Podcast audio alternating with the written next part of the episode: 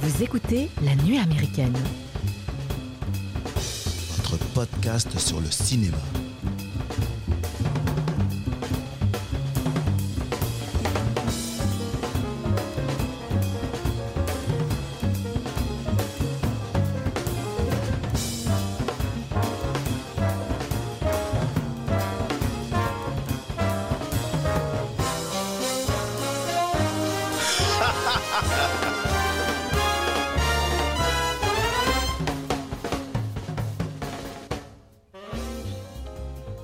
Bonjour les amis et bienvenue autour de la table de la nuit américaine. Aujourd'hui un nouvel épisode de votre podcast qui va vous raconter l'histoire d'un film. Je suis Mike, votre hôte, et je suis très heureux de vous présenter cet épisode consacré au film Underworld USA de Samuel Fuller sorti en 1961.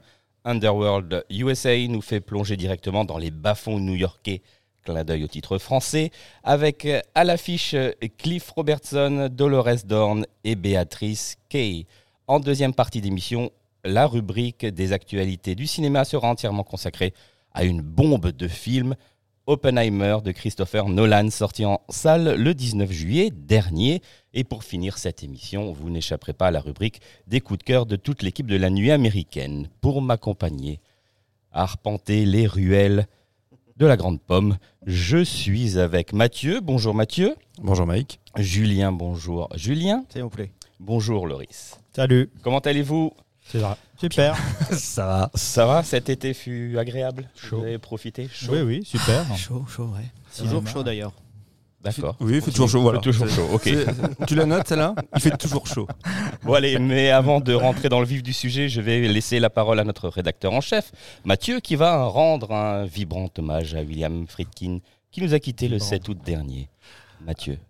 Oui, alors oui, King, c'est c'est la raison pour laquelle il est en train de me faire la musique de l'exorciste. Hein, enfin, tout le monde l'a reconnu, c'était à s'y méprendre. Mais en fait, c'est- c'est ce qui a rendu notre été quand même relativement triste, hein, puisqu'il est décédé le 7 août de cette année, à l'âge de 87 ans. Mike, tu me disais toi-même. J'étais en train de boire l'apéro quand j'ai eu le- la dépêche. Euh, j'ai tout. J'ai arrêté, Arrêté, de suite. arrêté depuis, tu ne bois plus. de suite. C'est un cinéaste tout le monde connaît les films. On, on a tous été marqués par euh, ce clip vidéo qui s'appelle Ce que je sais de Johnny Hallyday, qu'il a tourné en 1998. C'est vrai, hein, si, je sais pas si vous vous souvenez de ce clip. Non. il a, parce qu'il a tourné des clips aussi. Il a cli- tourné un clip qui s'appelle Somewhere de Barbara Streisand en 85. Enfin, que des moments très émouvants, des grosses implications euh, cinématographiques. Mais en fait, c'est surtout le mec qu'on connaît bien sûr pour French Connection et pour L'Exorciste. Euh, Il y a eu comme une espèce de parenthèse enchantée pendant 2-3 années quand il sort ces films-là. Le mec marchait sur l'eau. On parle d'un type qu'on associe très souvent euh, au Nouvel Hollywood. Donc à tous ces cinéastes qui sont survenus dans les années 70, hein, Mhm. les De Palma, les Scorsese, les Spielberg. Mais lui, il avait un côté quand même extrêmement maverick. Parce qu'il n'est pas vraiment associé à la bande de potes. Tu vois les De Palma, les Scorsese, les Lucas ou les Coppola, bon, sous, sous la coupe un peu de Coppola qui faisait déjà office de, de parrain à l'époque. Parce Lui- qu'il faisait se rencontrer les gens, lui. Lui, ah bah lui, oui, c'est un. En fait, il y a un côté catalyseur, mais c'est vrai que Friedkin, lui, il a toujours été un petit peu, c'est marginalisé, d'autant plus avec le succès. Quand il rechoppe le- l'Oscar pour French Connection, et après ce succès, mais immense qu'a été été l'exorciste, parce qu'on on a du mal encore à, à prendre conscience à quel point ça a été un succès énorme. Malgré les, euh, les censures. Alors, alors, mais encore, la censure, elle est, elle, est, elle est finalement, elle est quand même très moindre. Parce qu'il faut, faut quand même rappeler un truc, quand l'exorciste sort, il y a quand même euh, les... Alors, ceux qui font la censure aux États-Unis, il faut savoir que le code 8, c'est déjà tombé. hein. Donc, quand le Mhm. film sort en on est en 60. 73. Voilà, donc le code 8, c'est fini, on n'en parle plus. Mais il y a, il y a toujours des groupes euh, religieux, cathos, qui peuvent avoir une influence euh, sur les WASP, qui eux, par contre, gèrent en fait euh, toute, la, toute la partie en fait, censure.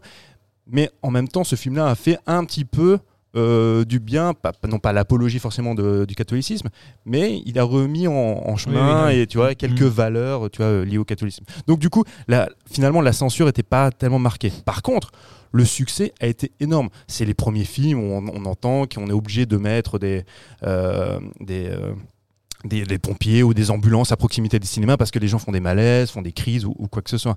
Et euh, aujourd'hui, avec l'inflation, si on devait reporter ce film-là, le succès de ce film-là, ce serait le neuvième plus grand succès du cinéma, le premier Ah ouais, grand même. succès tu vois, d'un Mm. d'un film d'épouvante.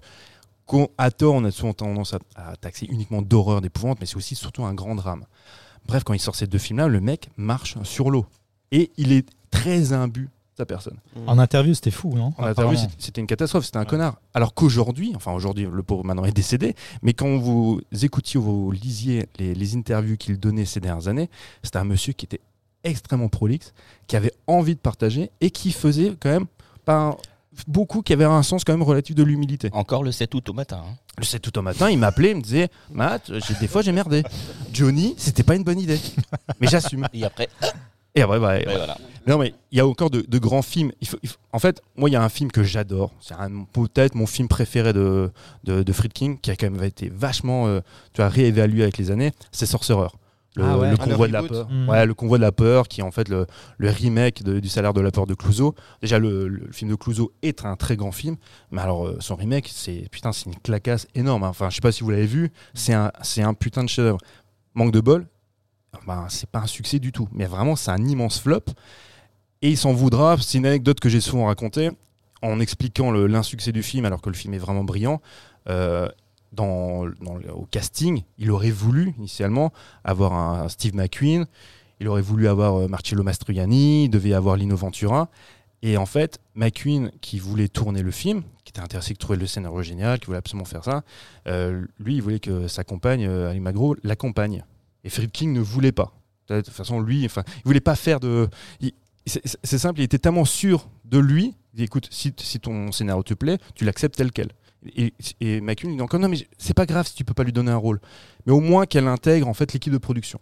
Et même ça, il voulait pas. Il a fait non, c'est comme ça que ça se passe ou rien. Du coup, il, a dû se passer de McQueen. Quand t'as plus Steve McQueen, bah t'as plus Marcello Mastroianni, t'as plus Une Ventura. Donc t'as d'autres comédiens qui sont excellents, mais t'as plus. Il s'en est voulu quelques années après. Il a dit cette phrase qui est restée. Il a dit le regard de Steve McQueen vaut tous les décors du monde. Et ça, je je l'avais pas su à l'époque. Je l'avais pas compris, je l'avais pas intégré parce que j'étais trop, trop prétentieux, trop sûr de moi. Et en fait, c'est ce Friedkin qui, avec les années, a quand même vachement relativisé d'un côté son importance, mais aussi ses certaines prises de position et qui a commencé à faire aussi des films encore relativement intéressants. Il y a des films que je vais pas citer qui sont pas bons. Il y en a plein qui sont pas bons. Mais euh, il y a un film qu'on a traité l'an dernier, euh, Live and Die in LA, La moustache. qui est quand même génial, Ah, avec, moustache. avec Moustache, beaucoup de moustaches, Ouais. mais qui est un grand film, qui est un grand polar. Il a fait des films euh, dernièrement, enfin ces dernières années, dans les années 2000, comme Bug ou euh, Killer Joe ou Killer Joe, Ah, ouais. qui sont des super films. Alors, ce sont des adaptations de pièces de théâtre, c'est pour ça qu'on fait beaucoup sur du huis clos, mais qui sont des grands films. Et là, en l'occurrence, il y a quand même son dernier film qui a été présenté à la Mostra de Venise, donc bien, sûr après sa mort, qui s'appelle The Kane, Kane Mutiny Court Martial, avec Kiefer Sutherland. On aura l'occasion de le voir. Tu as noté mon anglais, mon accent, Ouais, c'était incroyable. C'est comme les miens. Et bah oui, oui, même école. Et euh, qui, alors, on n'est pas sûr qu'il sera diffusé au cinéma parce que c'est un film Paramount, donc il est possible que ce soit pas sur Paramount Plus à voir. Donc c'est son dernier film, il n'avait pas tourné depuis 10 ans. Donc bon, bah voilà, le- on retiendra quand même l'histoire que jusqu'à la fin, il aura, il aura tourné. Il a, eu le temps, il a eu le temps de finir quand même? Le, le film a été fini, oui. En Ouais, fait, il est mort au moment, je crois qu'il était en, il était en post-prod. Donc euh, ils ont réussi à finir le film. Il a été présenté à. Mostra. Le 7 août au matin, il avait Il a, tout bouclé. il a envoyé F12, entrée, c'est réglé. Et en fait, bon, voilà, on, on- on verra ce que, ce que ça va donner, ce film-là. Euh, Il y a juste un truc qui est hyper important que je voulais juste rappeler. Euh, il a commencé dans, dans le documentaire, dont un film qu'il a rendu un célèbre, c'est The People versus Paul Crump. Ce film documentaire a été hyper important, non pas pour les qualités cinématographiques du film, mais pour euh, son, son, on va dire, son, son impact social Mhm. puisque ce mec-là, ce Paul Crump qui était, euh, qui était accusé de meurtre, devait passer à chaise électrique. Quand il a fait son documentaire, finalement le film n'avait pas été diffusé en télévision parce que c'était prévu pour un programme télé, mais le jugement a été revu, il a été commué dans une, dans une peine de prison à vie. Il a, grâce à lui, grâce au, au film qu'il a fait, ce mec-là n'est pas passé sur la chaise. Donc il a été très longtemps un défenseur en fait de la non de la, de la non peine de mort. Tu vois. Mhm.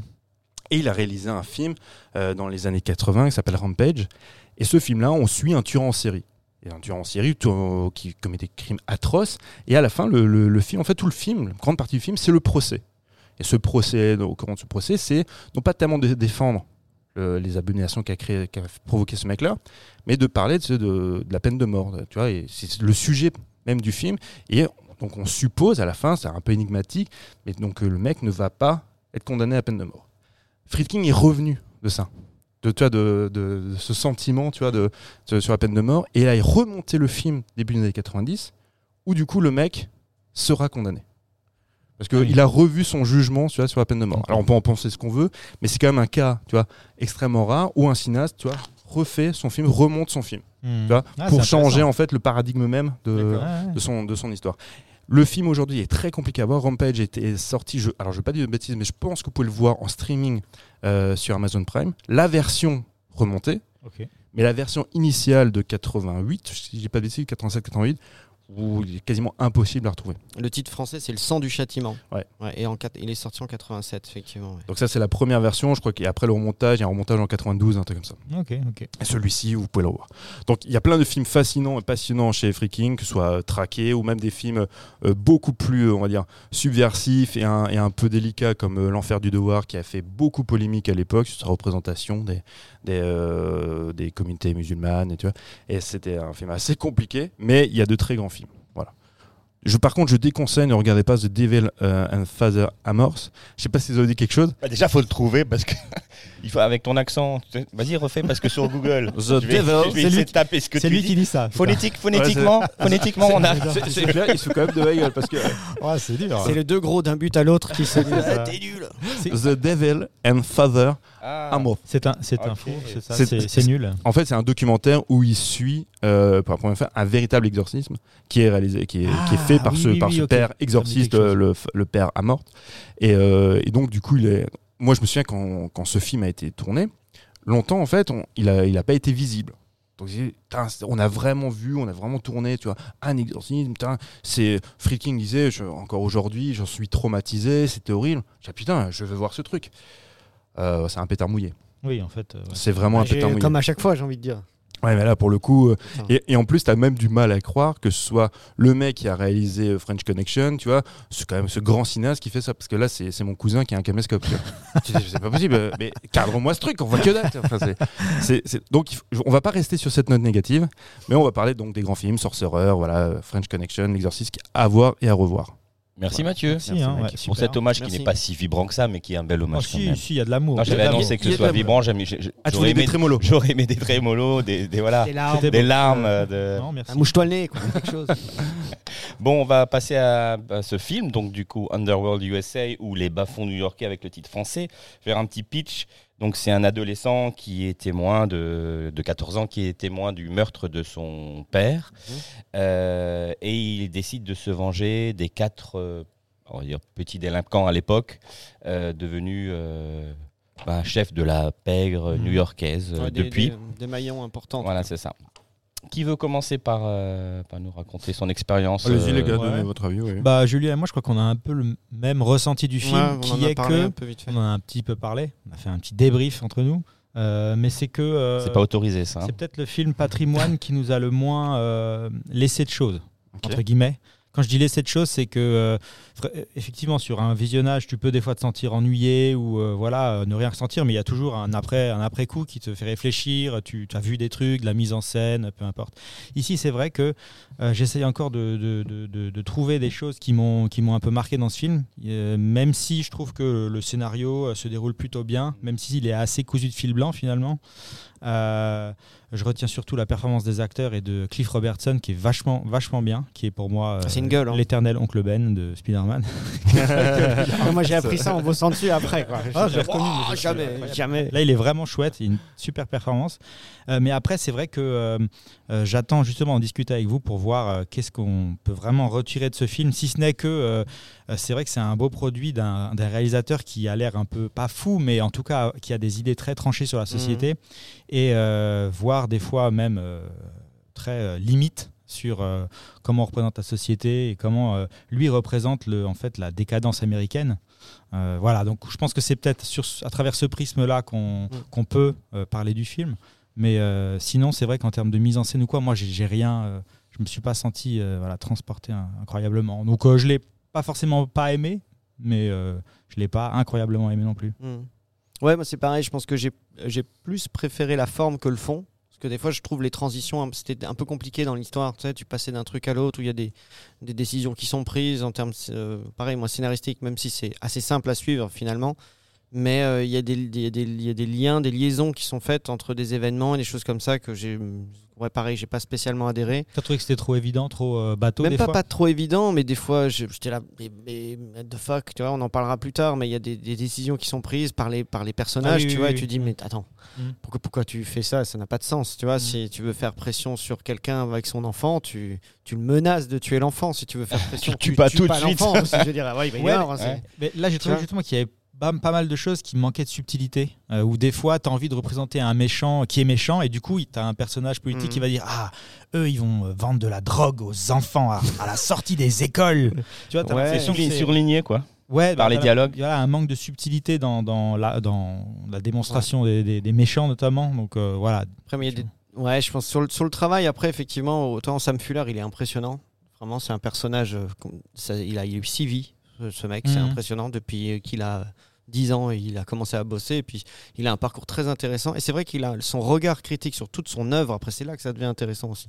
C'est de, de regarder un peu ce qu'il a fait d'autre et, et, euh, et le message qu'il essaye de faire passer à chaque fois, la façon qu'il a de le faire. Je sais pas si vous avez vu, il y a un reportage qui a été fait par euh, Tim Robbins et euh, Quentin Tarantino.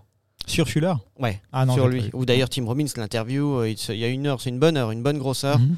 Et à un moment donné, tu as Tarantino et, euh, et Tim Robbins qui sont dans le garage du gars en train de voir. Bah, il a des props, des trucs qui lui restent. euh, par exemple, de son tout premier film, le, le, casque, en, le casque en métal de, de, de son premier film. de- et c'est des histoires, des choses qu'il a vécues à la guerre et plein de trucs, son carnet où il avait noté des choses dedans. Mhm. Et forcément, les deux commentent aussi, donc c'est aussi très intéressant.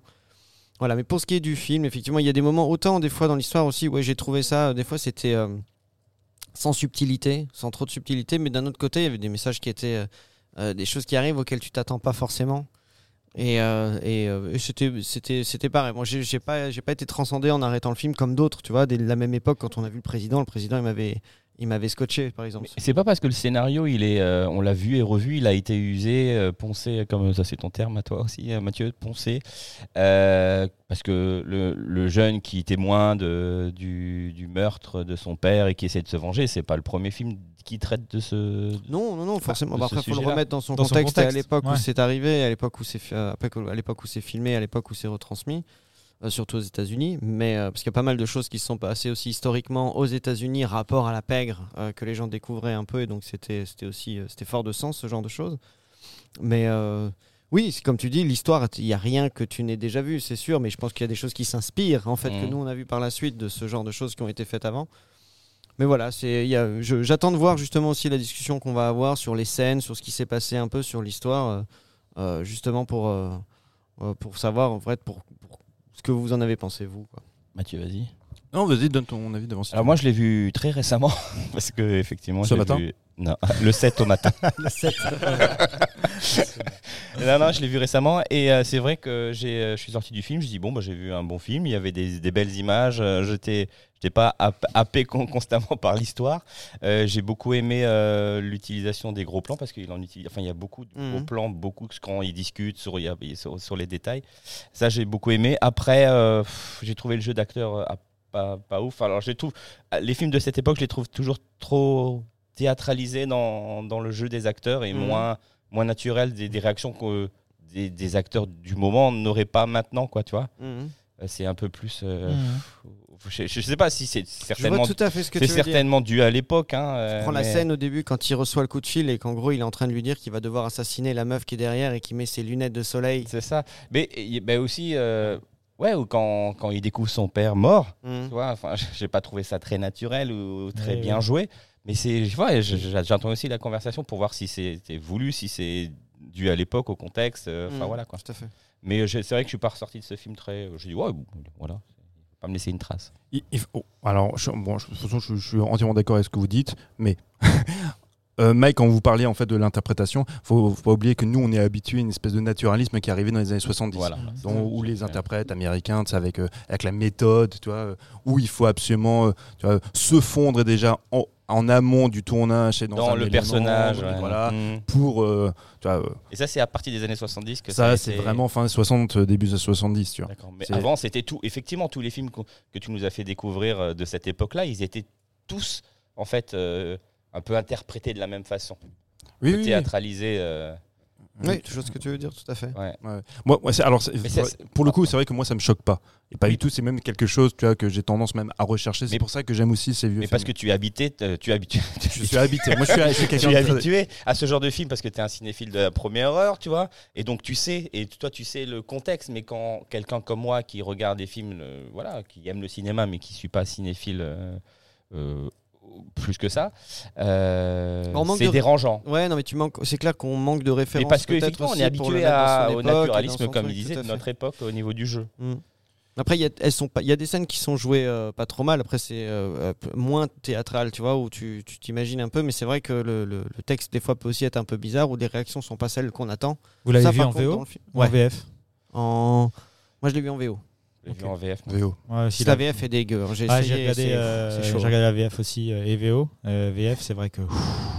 C'est- Ouais, tu perds. Alors déjà, le jeu, c'est tu perds énormément, même si C'est en fait. assez particulier quand même. Ouais, Non, exactement. non, il fallait. euh, Ça rajoute peut-être aussi au décalage du. Oui, encore à plus. l'interprét- à l'état- C'est ouais, très décalage fort d'interprétation.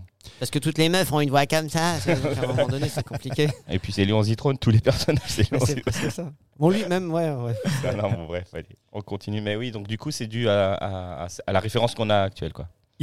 Ah, euh, le film, c'est quand même un jalon important dans, dans le film noir américain. On est euh, le, film noir américain classique tel qu'on le connaît. Tu vois, euh, c'est la fin. C'est la fin. Là, on est en, là, c'est vraiment le, jalon, la transition avec le, film noir, on va dire un peu plus aussi urbain.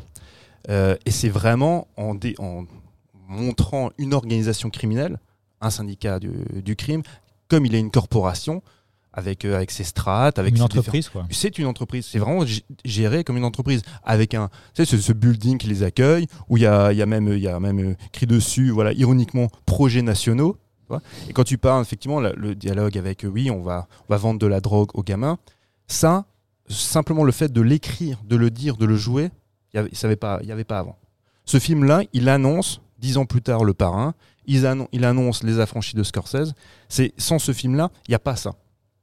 Alors, je vais, expliquer aussi pourquoi j'ai choisi ce film. J'ai choisi ce film-là justement parce que le polar est peut-être, et le thriller ou le polar, on va dire mafieux, c'est peut-être un, genre qu'on connaît le mieux justement grâce à des cinéastes comme Coppola, comme Scorsese. Donc, on a déjà certains codes. Euh, on avait déjà vu des films noirs, mais plus des, on va dire, des enquêtes, des whodunits à la, à la Hitchcock. Et je voulais vous montrer un film qui fasse un peu cette transition-là.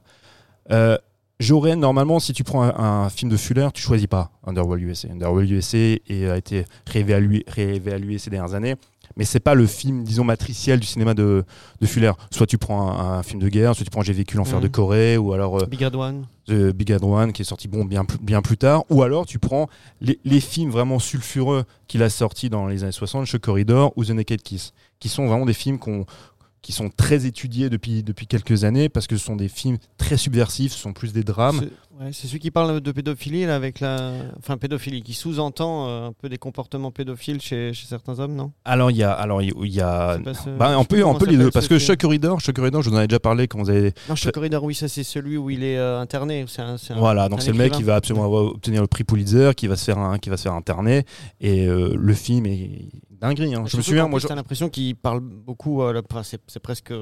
C'est presque son, c'est pas son histoire, mais c'est ce que c'est ce que lui aurait pu faire ou c'est ce qu'il peut ressentir. Ouais, alors si, si tu veux, ouais, si tu veux, j'en- parlerai, j'en parlerai un petit peu, mais effectivement juste pour dire que c'est évidemment pas ce film-là, c'est pas Underworld USA qu'on qu'on met en avant quand on parle du cinéma Mm. de, de Fuller. Mais j'ai j'ai volontairement pris ce film-là. Euh, j'aurais pu prendre un western aussi, j'aurais pu prendre un, même le, le Baron de l'Arizona qui est considéré comme un film moyen avec Vincent Price. Moi, c'est des films que j'aime beaucoup. Euh, C'est des films euh, un peu qui me, fait, rire, qui me font un peu rêver quand je- quand j'étais plus jeune. Mais je me suis dit, ce serait vraiment intéressant de, tu vois, de gérer cette transition. Le film, en fait, il débute aussi, euh, le- en fait, typiquement par un film, euh, par un film fullerien. C'est-à-dire que la violence, elle précède toute information en fait, tu vois, euh, contextuelle. C'est-à-dire que Mhm. le film commence avec, tu as effectivement le- la mise à mort du, du père. Et c'est par ce biais-là, tu vois, on voit le, le regard du gamin, et par une transition vois, de mise en scène, après on a le, le visage de Cliff Robertson, et on voit en fait le, le gamin qui est très haineux, et Cliff Robertson, dans le plan suivant, on le voit Apaisé, non?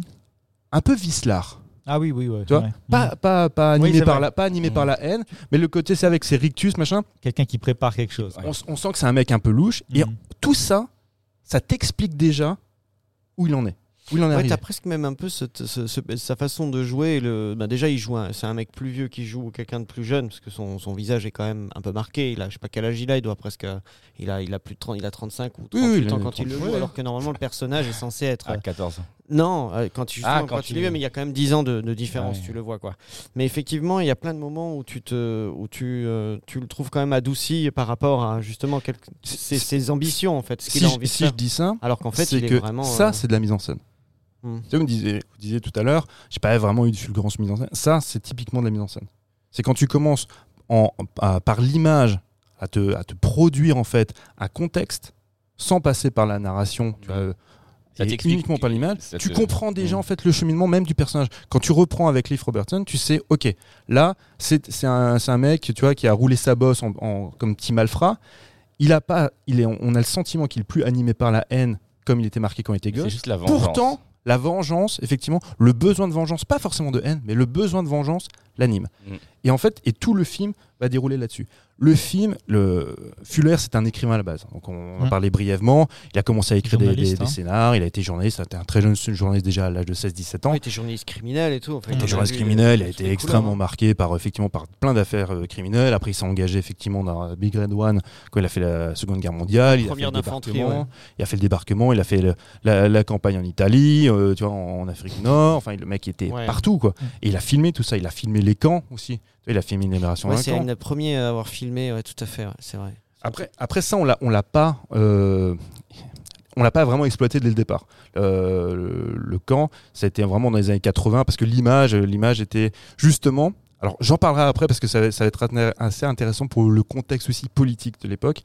Mais euh, on n'a pas exploité ces images-là parce que justement, on est aussi dans la relation, dire, on, le film à l'époque n'était pas suffisamment esthétique Mhm. ce qui va être très marquant et très contradictoire avec les, le, ce qu'on parlera par la suite sur comment on justement on esthétise la violence et comment en fait son, la violence chez Fuller a été perçue par la critique française. Je ferai après une aparté, on va juste dérouler un peu sur l'histoire, mais je ferai après une aparté sur, sur, euh, sur la réception critique de Fuller, qui plus est en France, parce qu'il faut rappeler un truc qui quand même aujourd'hui nous paraît très éloigné, la critique française a été extrêmement importante et avait du poids du poids pour comment on, on pas on assimile, mais comment on- un film peut être porté au nu ou non, Mhm. au-delà même du, du succès. Et, et, euh, là-dedans, il y aura aussi plein de résonances euh, politiques. Mais euh, moi, juste pour la, pour la mise en scène, moi, la mise en scène, je la trouve extrêmement classe. Il y a des, il y a des mouvements qui, moi, qui me font halluciner. Des trucs tout bêtes. Il faut, faut juste rappeler aussi que la mise en scène, c'est pas forcément non plus que, que de, la, de la maestria visuelle. Mhm. C'est aussi pour donner du sens. Un truc tout bête quand, quand Clive Robertson, euh, il s'est. il a- Tolly, Tolly. Tolly, voilà. Chez quand Tolly est, est allé voir euh, l'un des, l'un des malfrats, qui, qui avait un, qui avait un cigare, il lui donne, lui, il le tabasse un peu, le mec rampe, tout ça, la caméra suit tout ce mouvement-là. Il y a un mec qui sonne à la porte, il sait très bien Ah que oui. c'est le Gus qui va venir, Il va- et il, il balance Gus pour se faire buter.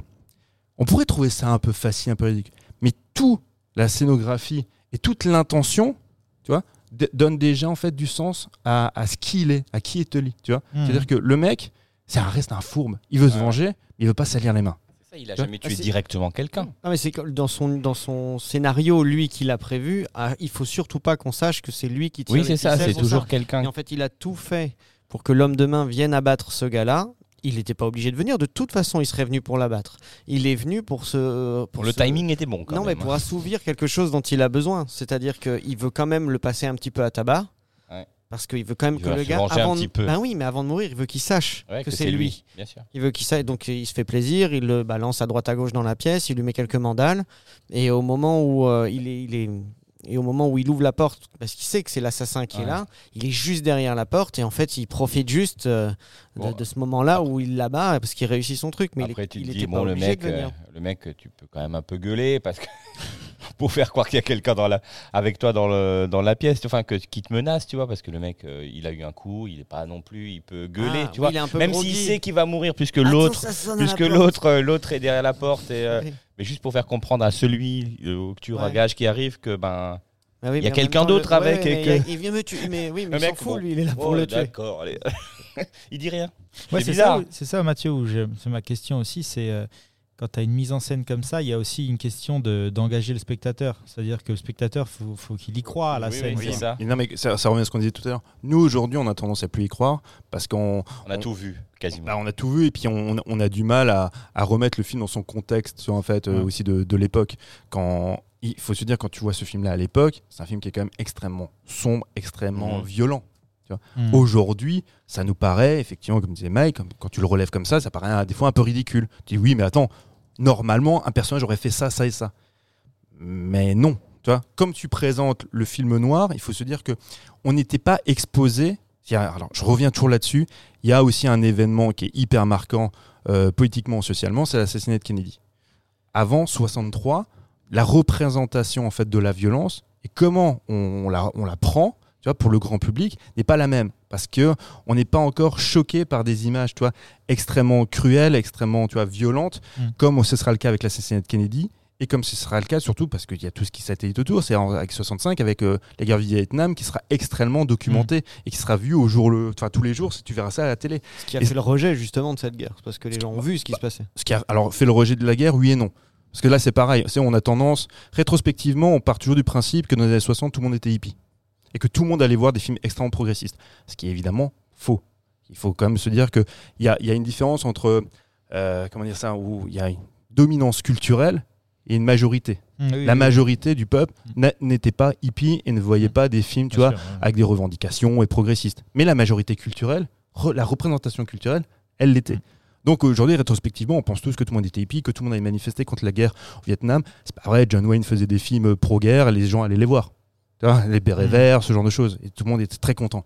Donc voilà, c- ça aussi. Mais par contre, comment tu, tu prends, comment tu assimiles la violence et, euh, et- et comment tu prends en fait des scènes un peu gore et ben ça va te forger toi en tant que spectateur. Et il y a des cinéastes qui vont découler de ça. hein. On a parlé plusieurs fois avec des Toby Hooper ou bien des George Mm. Romero qui d'un coup vont te présenter autre chose. Et du coup, ben, comme disait Mike, ben, ce qui te paraît, qui pourrait te paraître dans ces vieux films un peu ridicule, tu vois, un peu facile, de dire mais attends, normalement dans la vraie vie ou normalement même dans les films plus récents, il se passe ça et ça pour contrecarrer cet événement. Oui. À l'époque non. Merci pour Ouais, cette puis- explication très claire. Parce que je, je- je n'ai rien à Ah ouais, redire. non, hein, mais c'est vrai, c'est- mais c'est extrêmement difficile de toujours se remettre dans le contexte et de bien comprendre pourquoi, pourquoi c'est bien, pourquoi euh, pourquoi il y a de la bonne idée et comment elle est représentée. Ouais. Alors que toi, ça peut après, pas forcément. euh, C'est vrai que c'est difficile de se mettre dans, le- dans le contexte euh, cinématographique de l'époque parce qu'il faut forcément avoir les références qui satellitent autour de tout ça. Qu'est-ce qui sort dans le giron de ce même film quel est... Puis après, bon, comme tu dis, l'ambiance politique du pays et ce qu'on a le droit de dire, ce qu'on n'a pas le droit de dire, ce que les gens savent, ne savent pas, qu'est-ce qu'ils découvrent en voyant le cinéma, tout simplement. mhm. Et le- un gars comme Fuller, qui justement bah, de son passé de, de- de journaliste, il a aussi un euh, et de et de vétéran parce qu'il a aussi euh, fait la guerre. Donc du coup, il a ce mec-là, il a fait la Seconde Guerre mondiale et du coup, il a une vision euh, très réaliste de la guerre, une, une vision très cynique aussi de, de ce que c'est, de de pourquoi on envoie les gens et que de toute façon la guerre c'est dégueulasse. Et il le dit, il l'a expliqué plein de fois. Et quand il te montre des choses euh, comme on en parlait tout à l'heure, il a, il a souvent eu des sujets qui étaient très borderline pour des films et qui dénonçaient des situations qui étaient très difficiles Mhm. à. à- à- je- D'ailleurs, il y a plein de gens qui s'étonnent qu'on les laissait faire, Mhm. ce genre, euh, faire ce genre de film. Il, a- il- il avait un, j'avais lu des, des petites anecdotes là-dessus, mais c'est vrai qu'il avait un grand décalage entre euh, quand souvent quand il discutait avec les producteurs ou quoi, parce que lui, il avait une vision très crue euh, de ce qu'il voulait présenter. Mhm. Et les producteurs, pas du tout. Euh, par exemple, il avait, je crois, proposé des scénarios de films où le producteur lui disait, genre, euh, mais en fait, dans ton truc, on a l'impression que le crime paie. Et lui, il disait, bah, Bah oui, oui. effectivement, le C'est ça. crime paie. Ouais. je veux le montrer. Là, dans ce film-là, dans les années, ce que- j'ai cru voir, sais, dans les années, fin des années 50, la délinquance juvénile, c'est un vrai problème aux États-Unis. C'est pareil, tu n'en entends pas encore beaucoup, beaucoup parler, mais il y a aussi des choses qui vont se mettre en place.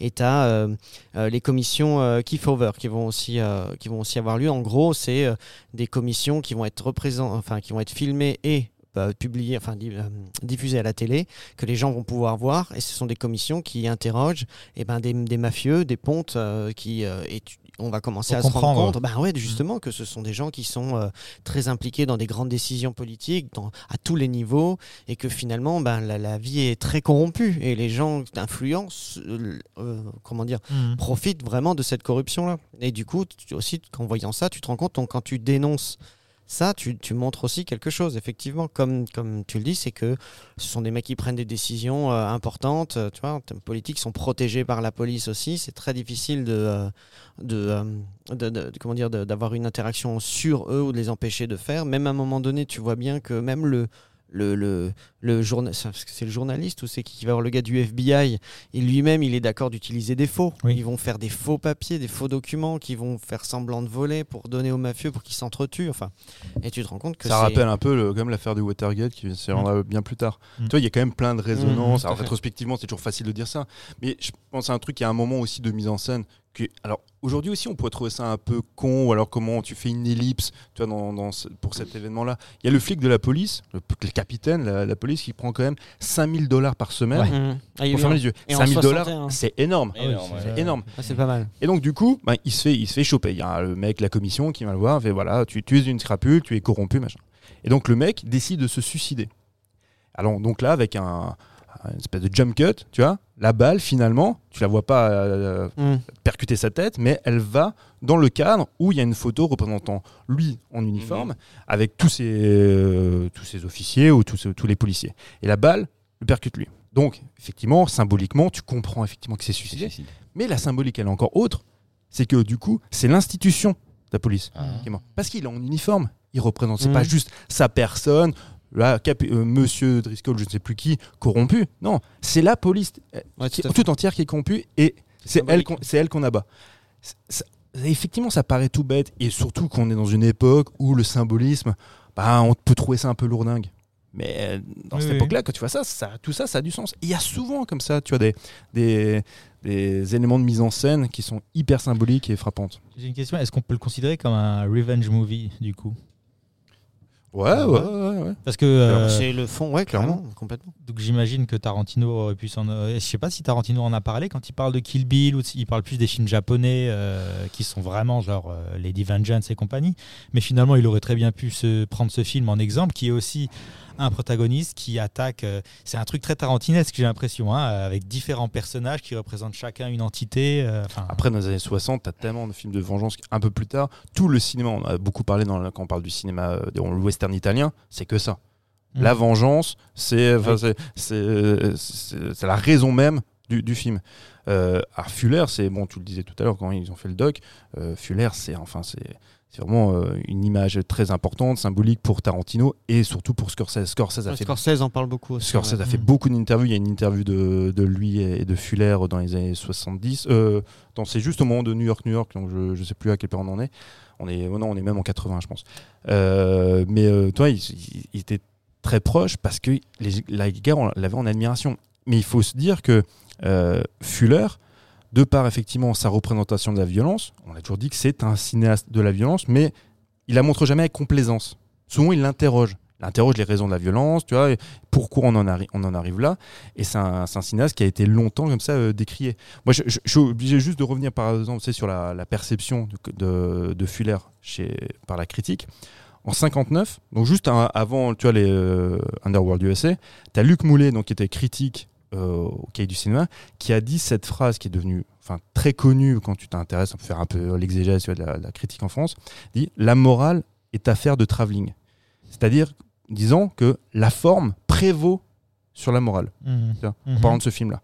Il faut se dire que ça, c'est hyper important à l'époque parce qu'on avait tendance à taxer, surtout en France, alors plus tard, ça, ça a été revu, mais d'anticommunisme concernant Fuller. Même voire de fasciste. Il y a eu des articles non positifs à l'époque, on le traitait de fasciste parce que justement, par cette, euh, cette notion amorale Mhm. de la violence. Mais pour ça, il est très dur à, justement À mettre dans une case ce gars-là. Mm. bah ouais, Mais parce oui. qu'il est très pro. Enfin, à un moment donné, le mec a quand même fait la guerre, machin. Il est pro pour plein de certaines choses, mais d'un autre côté aussi, il comment dire, il, condamne beaucoup de choses par ses films, par ses idées, par ce qu'il va dire. Effectivement. Mais, en fait, lui, c'est souvent revendiqué un peu comme un, comme hein. Euh, quand, quand, Muller, Luc Moulet dit effectivement la, morale est affaire de travelling, ça, c'est une phrase qui va être reprise. Je fais cet aparté parce que ça va quand même donner un contexte par rapport à l'époque. Ça va être repris et détourné par Rivette. Alors, je sais pas si ça vous dit quelque chose. Donc, Jacques Rivette avait écrit un article s'appelait De l'abjection concernant un film, le film Capot. Capot de Pontecorvo. Et il parle en fait du fameux travelling de Capot.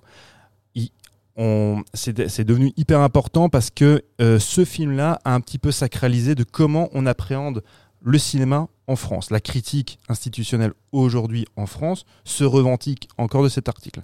Télérama, les Inrocks, ils sont encore là-dedans, où la morale prévaut justement sur la forme.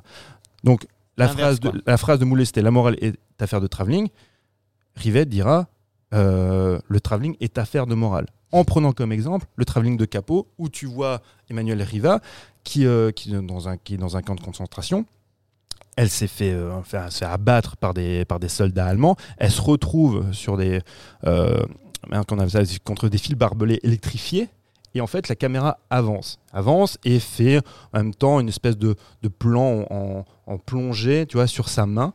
Et tout ça, ce travelling-là, pour Rivette, ça a été une abjection parce que est-ce qu'on a le droit d'esthétiser, tu vois, Ah. la, cette, mort, cette abjection violence. Mm. C'est surtout les camps. Euh, on peut remettre en question et complètement en fait euh, son, son postulat, mais il faut se dire que ça, en contradiction avec le cinéma de Fuller, et dans une époque où il faut quand même rappeler que 25% des électeurs en France votaient communistes, que tu as Jean-Paul Sartre, quand il revient de, du RSA 159, dit que tous les anticommunistes sont des chiens, on est dans ce, dans ce cadre-là, voilà, Mhm. où comment tu, tu, tu analyses et comment en fait tu fais l'exégèse du cinéma à cette période-là, du cinéma ou de la littérature. Aujourd'hui, on n'a plus rien à foutre. hein. Aujourd'hui, n'importe qui euh, fait de la critique de cinéma, nous compris. Mhm. À l'époque, ça avait un impact parce que ça avait un impact social et politique. Et Fuller est là-dedans. Fuller, Mhm. en fait, comme tu disais, il a la jonction de tout ça. Et les mêmes gars qui l'ont un peu fustigé, ben, tout d'un coup, vont se rallier à la cause fullerienne par la suite. Et c'est pour ça qu'encore aujourd'hui, les cahiers, ben, positif en est revenu. Fuller, enfin, il fait la cinémathèque, il a tout fait. Enfin, c'est, c'est devenu le, le grand cinéaste américain. Le, ciné- le cinéaste, non pas qui esthétise la violence, mais qui l'interroge. Mhm. Et c'est devenu un- vraiment un cinéaste passionnant pour ça. J'ai lu un petit article euh, sur internet en faisant quelques petites recherches et il disait que euh, Fuller avait fait les 12 premières minutes les plus captivantes du cinéma américain euh, pour dans le pour euh, comment dire contextualiser pour euh, les personnages la, le, le comment t'appelles ça les, les le, euh, Oui, le contextuel. ouais, le- ouais, c'est ça Pour faire de la. Pour, oui. il disait qu'en 12 minutes tu avais déjà tout compris du contexte des personnages de ce qui allait se passer de comment ça allait arriver Et, souvent par, et souvent par la forme, par la mise en scène. Alors que, comme on disait, c'est à la base, on pourrait penser que c'est surtout un écrivain, un scénariste, enjeux, un ouais, cher. romancier, et, euh, et que lui, il- ce serait plutôt le verbe qui porterait son, son cinéma. Et finalement, c'est quand même aussi beaucoup la, la mise en scène. Mhm. Ouais, non, c'est. Ouais, bah ça, c'est comme dit, quand il en parle, il parle aussi. Il, il a beaucoup gardé aussi de son journalisme, du journalisme, de ce qu'il a appris en faisant du journalisme. Pour lui, c'est très important, la quête de la vérité Mhm. et aussi le côté accrocheur. Tu vois, c'est qu'il faut, euh, comme il dit, son- euh, quand tu commences un film, si la première scène du film, enfin le début de ton film, t'as pas filé la trick, c'est que c'est Ouais. pas la peine, quoi. Grosso Il, modo, co- c'est il- ça. il avait compris Netflix dès le départ. Lui. Bah, Dès c'est- 1961, il C'est- on avait rigole, compris le c'est un principe peu, de à un moment donné, voilà, fallait que ce soit, il Ça a, catch. il faut que ce soit accrocheur, faut que ce soit machin. Si on le veut, il faut que ce Bah soit. ouais, c'est ça. Et après, bah, il y a ce côté de réalisme, c'est-à-dire la quête de la vérité. Et Quand il, a, quand il fait du journalisme, euh, les- il a, en plus, il a côtoyé des gens qui étaient très, très, très influents. C'est très important à une époque, le Mhm. journalisme. C'est c'est pas le journalisme qu'on a maintenant. Enfin, maintenant, si, toujours, mais euh, euh, tout le monde y va de son commentaire et euh, tu sais De sa plus propre l'info. Bah, vidéo, sourcer une info, c'est compliqué. À l'époque, les médias, il y en a pas autant. Et euh, pour être respectable, tu peux pas te permettre de balancer des choses qui sont pas vérifiées Oui et ou non. pas. Oui et non. Bah, à lui, c'est son sentiment. C'est comme Oui, ça qu'il l'explique, quoi. Tu vois. Et on en avait beaucoup parlé, c'est qu'on a parlé de Citizen Kane, Oui. euh, qu'on a parlé de, de mince, le personnage qui a inspiré, euh, Kane, qui était donc le grand mania. mania, de la, le grand Mhm. mania de la presse, dont évidemment le monde échappe, mais c'était William Randolph Hearst. La presse était tout, était à- tu vois, sous sa coupe, et c'est lui qui faisait euh, la, pluie et le beau temps. Et il a dit, il avait dit, euh, donnez-moi une guerre et je vous la vendrai. Donc il est avec ses, ses connivences avec les, les hommes politiques et c'est aussi en quoi effectivement comme tu dis il y avait moins de médias mais il y avait un gars qui les, qui, qui les gérait tous alors après il y a aussi la presse une presse un peu plus indépendante mais euh, voilà avec euh, des, des mavericks comme, euh, comme Fuller mais qui, en, en même temps c'est Fuller quand il, quand il est dans, dans la presse écrite comme tu disais il fait surtout des, des articles sur des crimes donc Mhm. là en fait il y a un côté sensationnaliste T'es pas obligé d'avoir forcément un point de vue politique. Alors, on reviendra toujours sur cette notion. Il y a toujours un point de vue politique surtout, mais on est toujours, on est là aussi pour faire, euh, bah, pour vendre du papier, quoi. J'ai deux questions. Mais la première, c'est sur euh, la pratique de l'ombre chinoise pour, euh, pour la baston du début, tu sais, quand le père se fait, se fait assassiner. L'assassinat du père. Moi, je trouve ça très, à chaque fois très joli, les ombres chinoises, et puis euh, voilà, certainement codes, plus facile à- plus parlé, facile hein, à jouer, plus facile à jouer pour les acteurs, voilà, c'est ça. Et euh, du coup, dans le cinéma américain, c'était la première, pas la première fois qu'on voyait non, ça. non, non, non. Ça a En fait, déjà été fait, refait. euh, Fritz Lang. En fait, euh, bon, de toute façon, on en avait déjà parlé quand on avait parlé de, du cinéma allemand, de l'expressionnisme cool. allemand, et quand Fritz Lang débarque, euh, tu vois, aux États-Unis, Fritz Lang, enfin, Fritz Lang est probablement, alors là, je, je suis en train de mouiller, le plus grand cinéaste qui est, qui est tourné à Hollywood. Vraiment. Et, et c'est- enfin, tout le cinéma noir classique américain qui use et abuse, tu vois, de, justement de, de ces ombres portées, très impressionné par le, très im- impressionné aussi, mais très, euh, tu vois, qui revendique, tu vois, le- l'expressionnisme allemand. Ça vient, ça vient de Fritz Lang et Fuller, bien sûr, comme tout le monde, va On l'a utiliser ça, utilisé. parce que c'est aussi une facilité. Ouais, ça permet de, ouais. enfin, d'éluder ou de faire une espèce de d'ellipse, tu vois, euh, euh, d'ellipse, on va dire graphique, pour Mhm. pas montrer la violence. euh, Et une deuxième chose, c'est euh, dès l'entrée euh, enfin, du film, dès le début du film, tu, tu le vois qui, que le personnage déambule dans un New York un peu. Un peu C'est Nouvel un An, peu- je crois, au Noël. un peu. Comment Interlope. dire, euh, Ouais, Nouvel An, mais euh, voilà, il y a. C'est pas. C'est crasse, quoi. c'est- Ouais, c'est crasse. Ouais, c'est tu vois c'est ce qu'on Ah, appelait le New York. C'est New York interlope. Ouais, c'est ça. Et, et du coup, euh, c'est c'est sa vision à lui de New York, il la met en image comme ça ou. Ah non, c'était enfin, des quartiers de New York qui étaient vraiment comme ça. hein. D'accord, Oui, ou oui, euh, oui. y a- t'as pas une fête sans que tu te bourres la gueule et sans que tu fasses n'importe quoi dehors, quoi. Ah Parce que là, euh, bah, Bah, enfin, il y en en a pas un qui. euh, L'autre, elle est avec sa petite trompette en train de. Ah, faut jouer le micro. Ouais, ouais, c'est pas grave. Bref, en tout cas, voilà, c'est. Je me suis Non, dit, il- il voit New York comme ça ou ça a été vraiment comme ça, a été comme ça à l'époque, quoi, j'imagine. Ah, ah, alors, évidemment, dans le film noir américain qui, qui se déroule à Los Angeles ou à New York, enfin, ce sera toujours cette représentation-là. Et, Et, quoi. voilà, et puis et ou alors tu effectivement tu fais une espèce de d'association entre alors je pense surtout quand c'est tourné à Los Angeles entre le glam d'Hollywood et effectivement les bas-fonds de Los Angeles pour Mhm. montrer euh, voilà cette antinomie qui est obligée Mhm. malgré tout de Ouais, là, tu pourrais le faire aussi avec. euh, Actuellement à Los Angeles, hein, avec les zombies, la drogue du zombie, euh, tu, Ah, tu peux le faire. tu peux le Ah faire, ouais. ouais. Tu te balades à Los Angeles, Ah oui. apparemment. Ah, euh, les shotguns. c'est ça, c'est c'est- c'est pire que ça, quoi. Bref. Ah oui, Moi, j'aime bien que le, le film se termine sur lui qui finit dans une, une Dans la même ruelle. dans la même Mm. ruelle. hein. C'est un peu le côté euh, cyclique et qui finalement le cycle de la violence aussi. euh, ça, se co- ça commence comme ça, ça termine de la même manière. Tu peux Et pas. la caméra qui le suit avec ce travelling Ouais, aussi, ça, tu c'était vois, chouette. latéral. Ouais. Et en fait, ce qui est marrant, c'est que au même moment, en 60, tu as Godard qui fait à bout de souffle avec Belmondo, qui, dont le film se termine avec la même séquence. Ils ont tourné les, les films en même temps.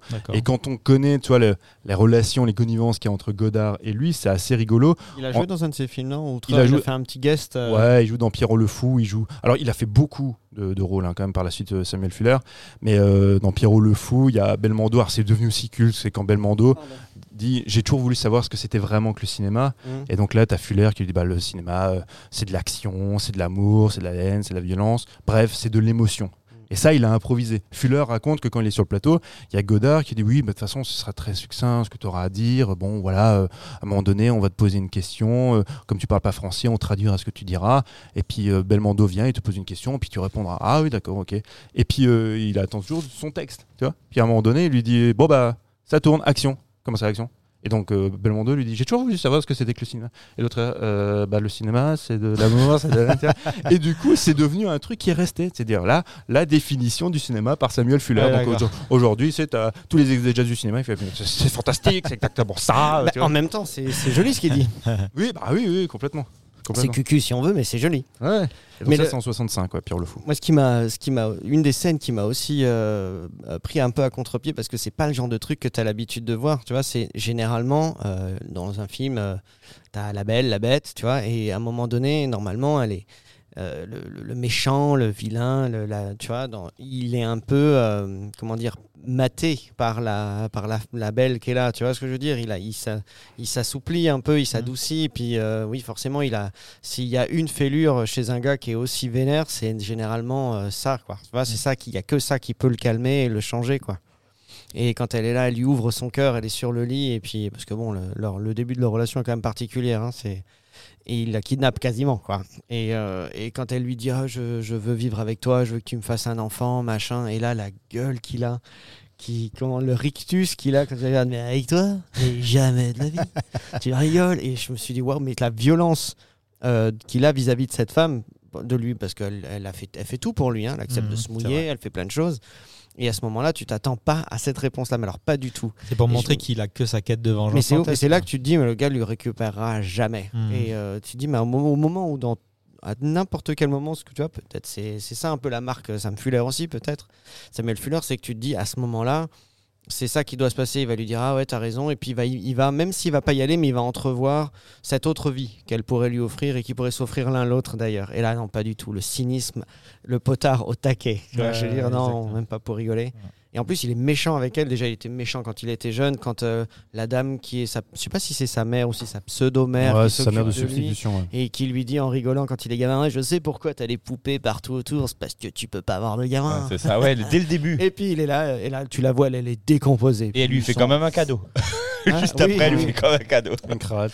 Une cravate. Enfin, c'est- c'est c'est merveilleux. Là, tu dis, ouais, quand même, c'est des choses que t'as pas l'habitude d'entendre ou de Mmh. voir aussi crûment Ah ouais, voilà. au cinéma. Quoi. Ouais, mais c'est parce que c'est un personnage extrêmement individualiste, il est fourbe, bon, du coup animé par la, par la vengeance, et c'est un anti-héros. Et c'était quand même rare dans des productions de relative euh, envergure, tu vois, où tu as ce type de personnage. Et c'est vrai que la, la, la meuf, là, la, la Cuddles, je sais pas comment ça s'appelle, c'est une ancienne prostituée, Ouais. qui sauve par intérêt. Cuddles. Euh, C'est déjà le nom. Ça Ouais. s'appelle le câlin. ouais, ouais, oui, bah, ouais.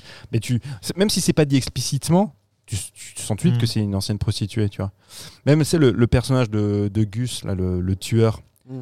Il- il- en fait, il y a quelque chose quand même d'assez marrant et même un peu fantastique le, le concernant. C'est un type qui, chaque fois quand il commet un crime, il va mettre ses lunettes de soleil. Oui, ce que je disais Alors tout à tu l'heure, dis, ouais, c'est une, espèce de gimmick ou quoi que ce soit, Mhm. mais tu sens en fait qu'il aime pas ce qu'il fait et qu'il veut pas que ses victimes, tu vois, futures victimes, le voient, c'est il veut son, pas les regarder son regard, tu vois, ou quoi que ce soit, c'est Mhm. ça, qui est pas une transmission de, de, de l'émotion. Et même, il y a, alors là, c'est de faire de la surinterprétation, mais avec euh, Ectoli, eux deux, il y, a une- il y a une espèce de bromance malgré tout, tu vois. Ouais, à la fin, ils s'entendent bien. Ouais. Ils s'entendent bien. Sachant Ils- qu'ils ont quand même commencé par se mettre des pains. Bah que, ouais. euh, Bah, moi, je pense, je- j'y vois entre tu vois, une espèce de relation larvée homosexuelle. Mhm. On peut, si on peut, si tu veux faire de la Oui, surinterprétation, il y a un peu de ça, parce que finalement, il n'est pas intéressé par la meuf. Il y a plus, non pas de l'admiration, mais il se reconnaît plus dans le personnage du tueur finalement, avec qui il y a une espèce de relation amour-haine. Et c'est, je fais de la surinterprétation volontairement. Ouais, mais Mais il y a, et je trouve qu'il y a, il y a un peu de ça. Tu vois, plus qu'une relation homosexuelle, enfin oui, mais c'est presque plus une relation avec la violence directement. Oui. Une- une- il embrasse la violence, il embrasse cette vie un peu de, de- de- ouais, c'est ça, Mm. de vengeance. Il voit que ça, quoi. Ça permet, t'as raison, hein, ça permet de d'exacerber ce, ce truc-là. Bah, la- L'ancienne prostituée, s'il est en relation aussi avec elle, et s'il passe malgré tout beaucoup de temps avec elle, parce qu'à partir du moment où il a sauvé par intérêt, après il pourrait s'en Oui, oui. s'en débarrasser Mhm. complètement. Mais il se reconnaît aussi à travers elle, parce que c'est une dame, c'est une nana qui a une vie brisée, tu vois, c'est une dame qui a vécu aussi beaucoup de, de désillusions et beaucoup de, tu vois, de, de traumas.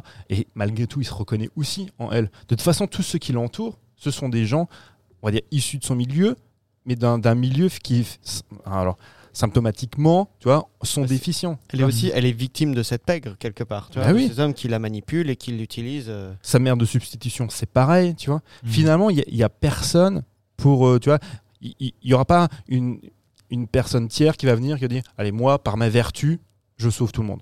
Et je peux vous montrer, euh, tu vois, le- la voie, Oui, le chemin. oui. Non, parce qu'ils sont tous. euh, c'est les, quand, dans le titre français, même s'il est un peu putassier, les bas-fonds, tu vois, de New York, bah, il y a un peu de ça, Ouais, ouais. malgré tout. Donc, pour les, je trouve que c'est un film quand même assez intéressant et c'est une belle transition sur le cinéma américain qui, qui viendra. Tu, suggères- tu suggérerais d'enchaîner avec quoi, par exemple, si tu, si tu considères ce film comme un socle du film noir, tu vois, histoire d'avoir une euh, progression cohérente? Tu, tu, tu- voilà. Bah, moi, en fait, c'est des cinéastes qui, que, que, en fait, que j'apparente un peu à Fuller, que j'aime beaucoup, des gars comme Robert Aldrich ou Don Siegel. Don, Don Siegel, quand il fait, tu vois, alors quelques, il y a quelques années après, il annonce aussi, d'une certaine manière, par la violence crue, euh, l'inspecteur Harry, Ah oui, ouais, c'est clair. tu vois. Mhm. Tout, tout ça, on, on le retrouve, tu vois, Mhm. cette espèce de- d'amoralité, tu vois, euh, cette violence crasse, tu vois, on le retrouve. Moi, c'est c'est vraiment des cinéastes que, que j'associe souvent, ouais, ouais. Aldrich, Siegel et, euh, et Fuller. Mais lui, je- sa filmo, il y a des trucs euh, d'avoir bossé dessus parce que bon, je, tous les films ne sont pas accessibles comme ça non plus et j'allais pas tout me mater, mais il y a, il y a plein de choses qui m'ont donné. J'ai vraiment envie de voir quelques-uns de ses films de guerre. Son, son premier film, j'avais vu le début. euh, euh, comment il s'appelle? Iron Helmet, non C'est comment? J'ai vécu l'enfer de Corée. Ouais, c'est The Steel Helmet. Style Helmet, voilà. Ça, enfin bref, il y a pas mal de choses, même par la suite. hein, il a fait deux films. Il y a un film qu'il a fait, j'avais vu le truc White Dog, euh, qui devait Ah non, être, non, mais ça, à c'est l'époque, horrible. Extrêmement polémique, ça Ah bah être oui. horrible, quoi. Mais l'idée d'avoir un chien blanc qui est dressé pour attaquer des noirs, c'est c'est vénère comme Wow. délire. Oui, quand même. oui, oui. Ok. Je me suis dit, mais putain, C'est- un- une nouvelle, un récit de Romain Gary qui est qu'il a adapté euh, au cinéma. C'est euh, oui, c'est un film très très dur. Encore aujourd'hui, c'est euh, enfin alors que le film, avant même d'être sorti en salle, il a une petite exploitation en salle. Les, les studios en ont eu peur parce que dans la presse, on, déjà le pitch. on, on avait parlé du pitch et donc y a- arrête tout. et tout donc de suite. il y avait euh, des associations qu'on peut comprendre qui, avaient, qui en avaient eu peur, euh, afro-américaines, qui se sont dit là, c'est un film qui va faire l'apologie de la haine et du racisme. Alors que non, pas du tout. Sauf que Fuller, en fait, il est, en fait, avec lui, toujours et toujours. C'est même pas que ce soit ambigu, c'est que euh, tout n'est pas tout blanc ou tout noir pour, euh, tu vois, pour faire un jeu de mots un peu pourri. tu vois, lui, il, est toujours beaucoup plus subtil. Il va pas dire, voilà, avec manichéisme, bon voilà, bah là, ça c'est les méchants qui sont bien identifiés, ça c'est les gentils qui sont, des victimes qui sont bien identifiés. Non, il va, montrer les, choses telles qu'elles sont crûment. Et, euh, et du coup, si tu as un regard un peu, tu vois, un, peu biaisé ou quoi, ben ça peut être, tu peux mal l'interpréter. Mais c'est un, c'est un super film. Mais encore aujourd'hui, un film ouais, qui, te- qui peut être déstabilisant. Moi, je conseille, il faut, il faut voir. Alors, bon, il y a les films de guerre, mais euh, il faut vraiment voir ceux, ceux que je citais tout à l'heure, les films qui sont sortis début des années 60, euh, Shock Corridor et The Naked Kiss. Ça, c'est vraiment des films C'est vraiment film- faits. Juste Shock Corridor, c'est pas un film de guerre. Non, non, Shock Corridor, c'est Ah, celui qui se passe dans, Dans la maison de. de- dans euh, l'hôpital euh, psychiatrique. l'hôpital psychiatrique, ouais. Ouais. Ouais. Oui, c'est un un, journaliste qui veut, euh, si je dis pas de bêtises, euh, c'est un journaliste qui veut, euh, qui, enfin, qui, est un- enfin, comment dire, qui est en sous-marin dans ce. Ouais. dans lui, cet lui, pour le coup, il est undercover, comme disait Mike. il est Hoff. undercover. Il est ouais. undercover. Son but, c'est obtenir tu vois, le, le prix. Pulitzer. Et il y a une séquence qui est encore aujourd'hui extrêmement marquante. Tu as, aussi, alors, je vais dire un des détenus, mais un des patients qui est afro-américain et qui se prend, fan du Ku Klux- enfin, qui se prend pour un membre du Ku Klux Klan et qui, vénère. et qui se met sur la tête, tu vois, euh, euh, Un thé d'oreiller pour. Sans déconner, dit comme ça, ça peut sembler drôle. C'est très violent. C'est très très violent, c'est extrêmement malaisant. Il y a une séquence où lui, donc le, le journaliste, va se faire violer par des nymphomanes. Ça, c'est Wow. pareil, c'est extrêmement perturbant parce que il faut se dire qu'à l'époque, quand il avait écrit le scénario, il avait écrit déjà longtemps avant. euh, les studios avaient dit bah non, le journaliste il faudrait plutôt que ce soit que ce soit une femme. Et il dit non parce qu'à un moment donné, il y a une séance- séquence de viol et je veux que ce soit un homme qui se fasse violer. Mhm. Ah, c'est- c'est assez génial. quoi. Waouh. Ouais, je pense qu'il a dans sa filmo, il y a des trucs euh, à regarder. Ce... Samuel Fuller, c'est c'est du lourd quand même. Oui, c'est du lourd. On va terminer sur euh, Oui. c'est du lourd. Sur ce Et on va enchaîner. Merci messieurs pour euh, cette analyse euh, de Underworld USA. Euh, de Samuel Fuller, on va passer à la deuxième partie de cette émission qui est entièrement consacrée, comme je le disais euh, tout à l'heure, à Oppenheimer de Christopher Nolan, euh, sorti, je ne sais plus, le 19 juillet dernier. Pour cette rubrique, nous avons le plaisir de retrouver l'immense Thomas. Bonjour Thomas. Salut Salut Thomas. Le retour de Thomas qui nous avait fait défaut pendant deux mois parce que monsieur a des vacances. Voilà, voilà. il veut profiter de l'été, des apéros. Faut savoir se faire désirer. Voilà, bah bravo, c'est réussi. Alors c'est toi qui commence. Voilà, c'est ça. Allez, on y va, Oppenheimer. Oh yeah. Alors, yeah. oh yeah On est en Alsace. Donc en plus c'est pas évident d'en parler parce que il- à l'heure où on enregistre, ça fait quand même un petit moment maintenant qu'il est euh, qu'il est sorti. Pour tout vous dire, moi je l'ai vu le soir même de sa de sa sortie le 19 juillet. Quand tu étais en vacances? Non, j'ai- j'ai- j'ai- c'était entre deux entre mes deux vacances, mais j'ai- j'étais j'étais sur Strasbourg et je suis allé voir donc Oppenheimer ce soir-là. Je peux vous dire que c'était la folie ce soir-là dans la salle 20 de l'UGC à Strasbourg. Je n'ai jamais, je n'avais rarement vu ça, c'est-à-dire plein de, c'était bondé et des gens qui n'avaient même pas de siège, alors que les sièges sont Pardon. numérotés. Je croyais que t'allais dire des gens qui n'avaient rien à faire là. Peut-être, peut-être il y a des gens qui avaient fraudé, mais en attends, tout cas, attends, attends, juste un truc. Il y avait des gens dans la salle qui n'avaient pas de place assise. c'est ça, exactement. Tu as des gens. euh, pourtant, à l'UGC maintenant, tu sais, t'as- tes places sont numérotées, donc tu es censé avoir ton siège. J'ai vu des gens ben, devoir partir parce qu'il n'y avait, il y avait pas un pet de siège de disponible. Ah, hallucinant. Putain, Ils ont pris d'autres films et ils sont. un- ils sont- probablement. euh, La, enfin, la- plupart des, des- enfin, du temps, c'est que des gens euh, prennent pas leur siège et au final la salle est en noir et étant noir, tu Ah, tu reconnais vois. Ah pas oui. ton siège et tu dis c'est mon siège, l'autre il, se- il se bouge pas Ah ouais. et en fait euh, Oui, voilà. mais ça sous-entendrait qu'il y ait quand même des places vacantes. Et là, c'était pas le cas. Oui, ben, c'est comme à la SNCF, il y a du surbooking, c'est tout. Non, mais t'imagines le, t'imagines le Voilà. concept Je te, je te Ah, vends voilà. la place moins chère, mais il n'y a pas de siège. Ouais, c'est ça. C'est vrai, c'est comme à la SNCF finalement. Ok. Donc, donc voilà, et du donc coup- juste, juste voilà, c'était le contexte. hein. Euh, du coup, ouais, bah, Nolan, euh, je pense que bah, pour ma part, hein, euh, je, ne vais pas non plus le, le représenter. On sait que c'est un cinéaste qui est habitué au concept fort. On pense notamment à, à, et sa tempora- temporalité inversée, Inception, Le rêve dans le rêve, Memento, qui est li- littéralement un film puzzle. Donc c'est vrai que moi j'étais assez étonné, intrigué, apeuré de voir Nolan se confronter au genre du biopic qui est pour moi un genre hyper casse-gueule parce que hyper linéaire. Tu peux vite te faire chier. Ah ouais, hyper linéaire, euh, voilà, avec les, avec les dates, il s'est passé ça à tel jour, etc. L'enfance, la vie, la mort. Euh, donc il soit bon. Donc je me disais qu'est-ce qu'il allait en faire? Parce que connaissant le bonhomme, on sait qu'aujourd'hui c'est c'est un gars, il, il aime prendre un genre, il aime le, euh, il aime le manipuler, il aime le transcender, il aime parfois en faire trop, même souvent. Et euh, donc j'étais plutôt curieux, sachant qu'en plus le personnage d'Oppenheimer, mais ça, ça m'étonne moins. C'est quand même un personnage. euh, on sait que Nolan aime le, la caractérisation des anti-héros. On se souvient tous de Dark Knight, forcément. Mhm. Euh, Oppenheimer, forcément, c'est un, c'est un gars, il est présenté quand même de façon pas très sympathique. hein, il est quand même. Ah, son étiquette de père de la bombe atomique, c'est vrai que c'est c'est c'est pas forcément. euh, Ça aide pas. Entre, ouais, c'est ça, entre le, la question idéologique, que le gars a quand même créé la, l'arme, l'arme la plus meurtrière au monde, euh, si ce n'est que on nous montre ça bien dans le film, c'était euh, forcément un challenge scientifique à côté de ça pour lui, avant, avant tout de se poser une question politique et euh, idéologique. Mais en plus de ça, on nous montre quand même dans le film comme un personnage pas très, pas très aimable, hein, quand même assez, assez froid Mhm. on a quand même du mal un peu à, à s'attacher, je trouve, à ce personnage-là. Donc, on est vraiment sur cette ca- caractérisation de, de anti-héros qu'on retrouve, qui est une thématique chère à Nolan. Et je, je trouve que, pour le coup, dans l'ensemble, le film se tient plutôt bien. Euh, alors, c'est trois heures, faut quand même le pas dire. trop long T'as pas trouvé ça trop long C'est c'est long. En fait, je trouve qu'il y a quand même as trois parties. En fait, pour le coup, il choisit de, de se concentrer vraiment sur la partie, on va dire, euh, élaboration de la bombe atomique, puis après les conséquences qui est derrière. On nous épargne les trucs euh, enfance, etc. Donc ça, c'est ça, c'est quand même bien.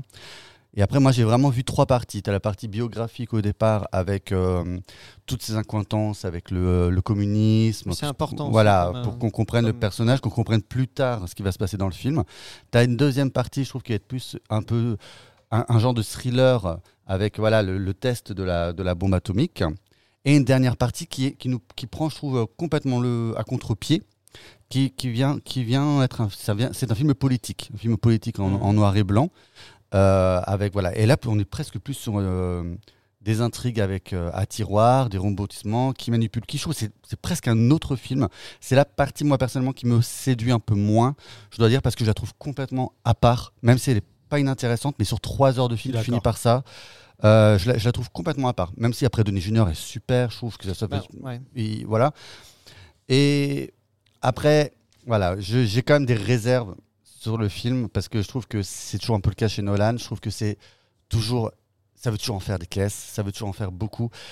Il faut quand même être concentré. hein. Euh, Il y a beaucoup de name dropping euh, en première partie de film. euh, moi, je suis pas du tout calé en, en, en sciences, en physique, quantique, etc. Donc, tu as beaucoup, beaucoup de, de noms qui Bah, sont cités. J'imagine que peu de gens le sont quand même. Ouais, ouais, faut, euh, faut s'accrocher. Moi, ça me, ça me rappelait, je t'avoue, euh, ça m'a fait un peu l'effet interstellar. Euh, moi, c'est pareil. Moi, les, les trous noirs et compagnie, je connais rien, donc j'étais un peu paumé. Euh, ce qui fait que ça arrive à me mettre un peu parfois à distance du film et des personnages, et notamment un manque d'émotion, pour ma part. Et, euh, et je rajouterais aussi, mais ça c'est tout le temps chez Nolan, j'ai un vrai problème avec la caractérisation des personnages féminins que je trouve hyper accessoire. Mais vraiment, c'est-à-dire que Mhm. on a soit Emily Blunt qui est la, la, la, la, la Mère femme alcoolisée, mauvaise mère de famille. euh, voilà, bon, elle aura sa petite scène un peu coup de poing vers la fin. Et euh, Florence Pugh, que, que j'adore, mais qui, voilà, qui, qui, qui a un beau rôle, mais qui est très, très. C'est un- petit rôle de, de maîtresse euh, délaissée et triste. Donc, Oui, ça reste anecdotique. Quoi. c'est anecdotique. Donc, euh, donc voilà. Donc, dans l'ensemble, c'est plutôt un bon film. Et je trouve que, comme souvent, Nolan, il aime, il aime bien en mettre euh, plusieurs couches, quitte à me perdre un peu au bout de trois heures. Mhm. Et t'as pas aimé la musique de Hans Zimmer? Euh, qui était un peu en retrait, je trouve, par rapport à d'habitude. C'était le piège. Non, mais la musique, c'est vrai que moi, quand j'ai entendu la musique du film, t'as l'impression que c'est Hans Zimmer. Ouais, ça sonne un peu comme. euh, Je me suis dit, c'est du Hans Zimmer, c'est sûr. Ouais, et à la ouais. fin, je vois, le, c'est Ludwig Göransson, hein, c'est ça. hein. Et en fait, je me suis dit, ah là, hein, Mathieu, hein, la, la suite est là, hein, on est bien, on est bien. La relève Zimmer est assurée. Non, eh ben écoute, vas-y Lolo, toi. Bah, Thomas, franchement, a, a- a dit, euh, a très bien dit euh, beaucoup de choses que je pensais. Après, c'est vrai que j'ai trouvé le casting euh, stratosphérique, quoi, euh, et ça fait plaisir de revoir euh, Josh Harnett aussi. Toujours. hein. Je sais pas, il est Moi, je même me pas demande si j'ai pas un petit crush sur euh, Josh Moi Hartnett. aussi. À chaque fois que je le vois, je me dis, oh, je suis content de le voir. Et Ouais. le film, c'est comme un Où est Charlie géant. Parce que même dans les seconds, seconds, Ouais, seconds rôles, t'as exactement. des gens que t'as vu dans une série quelque Ouais, part. mais hein. Bon après, la hein. plupart sont quand même très connus et ça aide aussi à la caractérisation, moi je trouve, du- des personnages. C'est fa- c'est plus facile de retenir quand t'as vraiment des gueules que tu connais bien et que justement comme ça, c'est compliqué, les noms, les personnages. Au bout d'un moment, tu sais plus trop qui est qui, mais bon, tu reconnais les persos, ok. Oui, tu arrives quand même à suivre les enjeux Puis à ça travers les aide pour le jeu, clairement aussi.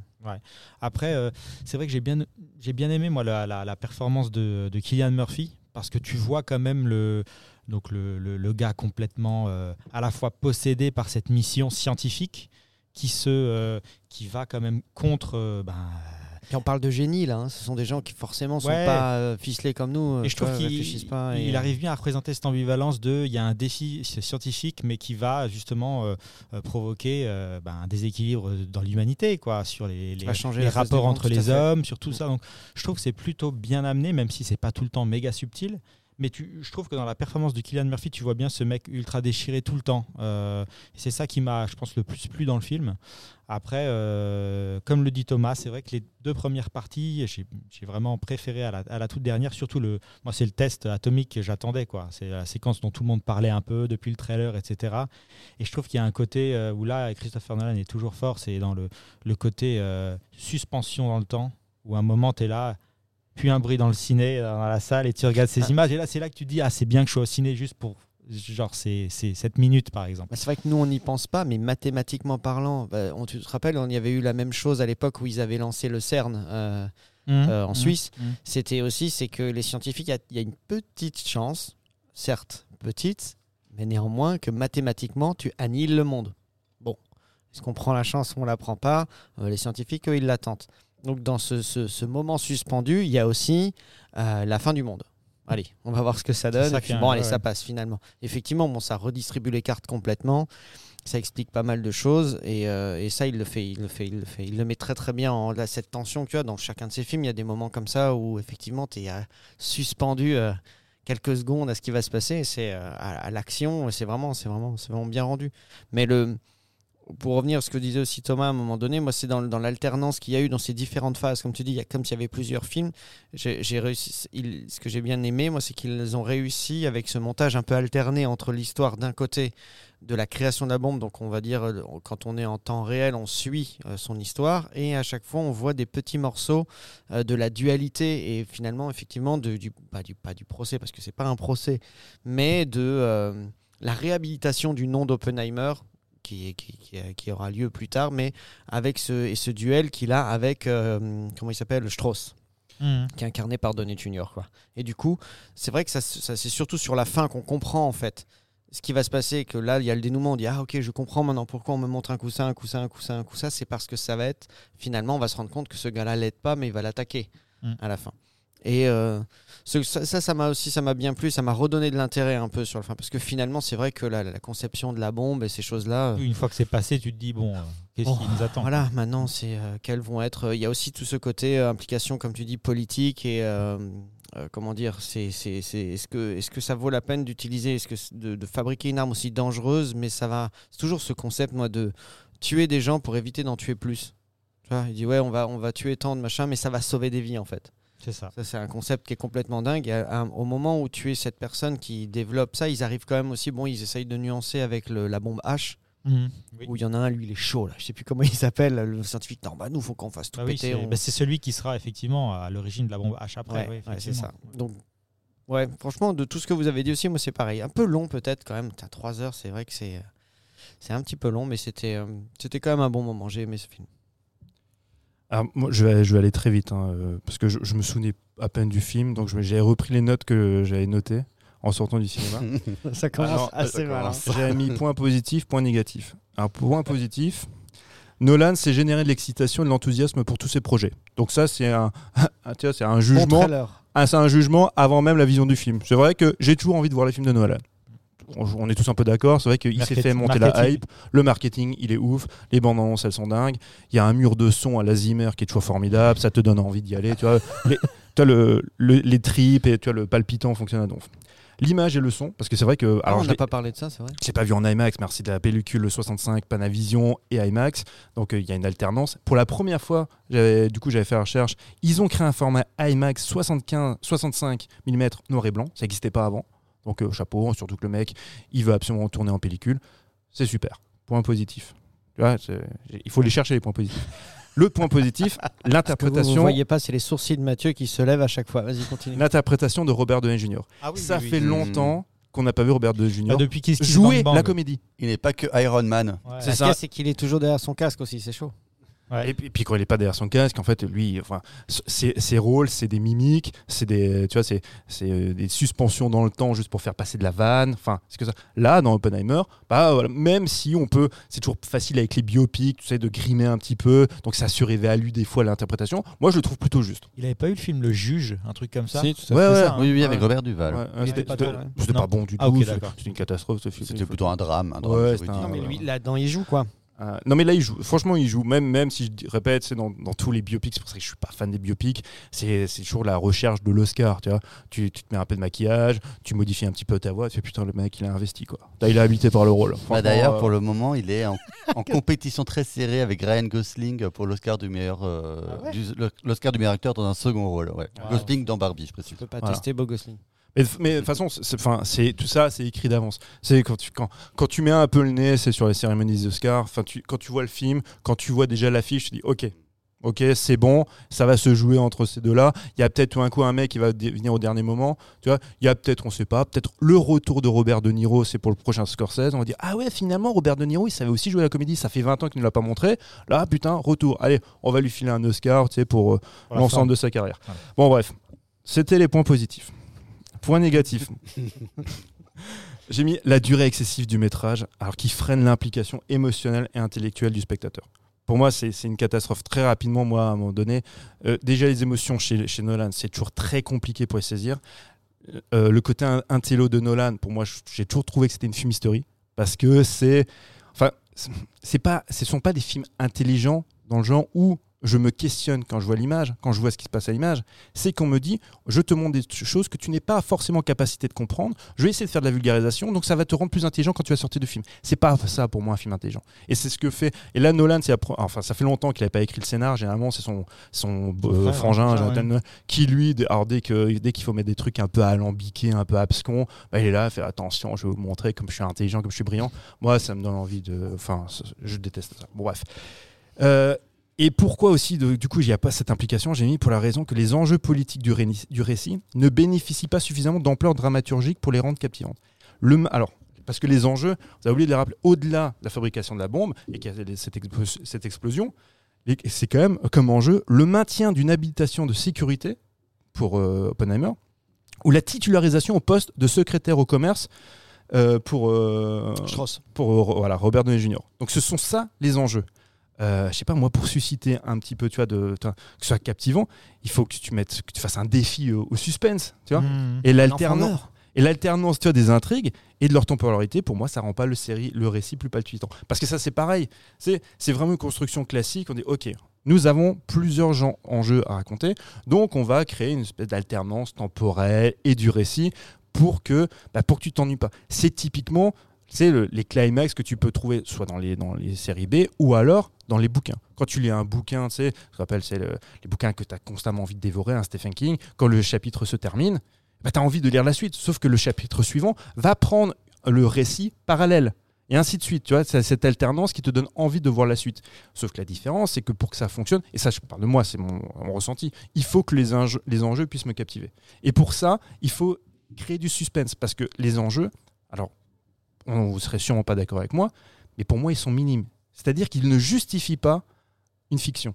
Mmh. Ça, ces enjeux-là, tu me les exposes sur un documentaire d'une heure et demie. Je dis, ah putain, c'est vrai que euh, politiquement, tu vois, c'est un, un impact fort, effectivement, qu'il ait cette habilitation, et que l'autre va être squeezé c'est de, de son poste tu vois, de ministre du Commerce, ça a un intérêt. En fiction, la manière dont c'est fait, ça marche pas. Pour moi, quand je, je mets en comparaison, et j'en parlerai aussi dans une prochaine émission de JFK d'Oliver Stone. JFK d'Oliver Stone, on peut ne pas l'aimer parce qu'on peut estimer que son point de vue sur l'histoire est complètement biaisé et on peut refuser ça. On peut, ne pas accepter ce point de vue-là. Mais il donne un point de vue. Et il crée, il génère du suspense, tu vois, avec quelque chose que tu connais déjà, avec une répercussion et un dénouement que tu connais déjà. Là, alors tu peux ne pas connaître, tu peux ne pas t'être intéressé au sujet et de et de pas être a- affranchi tu vois, de cette histoire. Mais alors du coup, moi, il faut me prendre. Tu vois, il faut, si je pars du principe que je viens tout vierge d'informations, il faut que ces enjeux-là soient euh, tu vois, dynamisés pour que, pour, que ça pour que je m'y intéresse. Là, franchement, je me suis fait chier. Et pourtant, je me connais. Dès qu'il y aura un nouveau film de Nolan, bah, je vais y aller tout de suite. Parce que c'est la promesse d'un putain de spectacle. Comme tu as dit, il sait, il, sait, il sait générer le buzz, il sait générer l'excitation, l'envie. Euh, c'est vrai que quand il pense comme ça, sur papier. Pardon, c'est un peu comme toi. Ah, merci. voilà, mais quand tu réagis, co- comment je rebondis sur ça, moi? Et euh, non, mais quand tu passes sur le papier, euh, trois heures de biopic sur Oppenheimer avec Kylian Murphy, je veux dire, c'est pas la the star, euh, tu vois ce que je veux dire? Il est très bien, mais c'est pas l'acteur le plus bankable qu'on qu'on connaisse. Je veux dire, tu te dis comme ça, mais qui, est-ce que ça va marcher? Qui va y aller?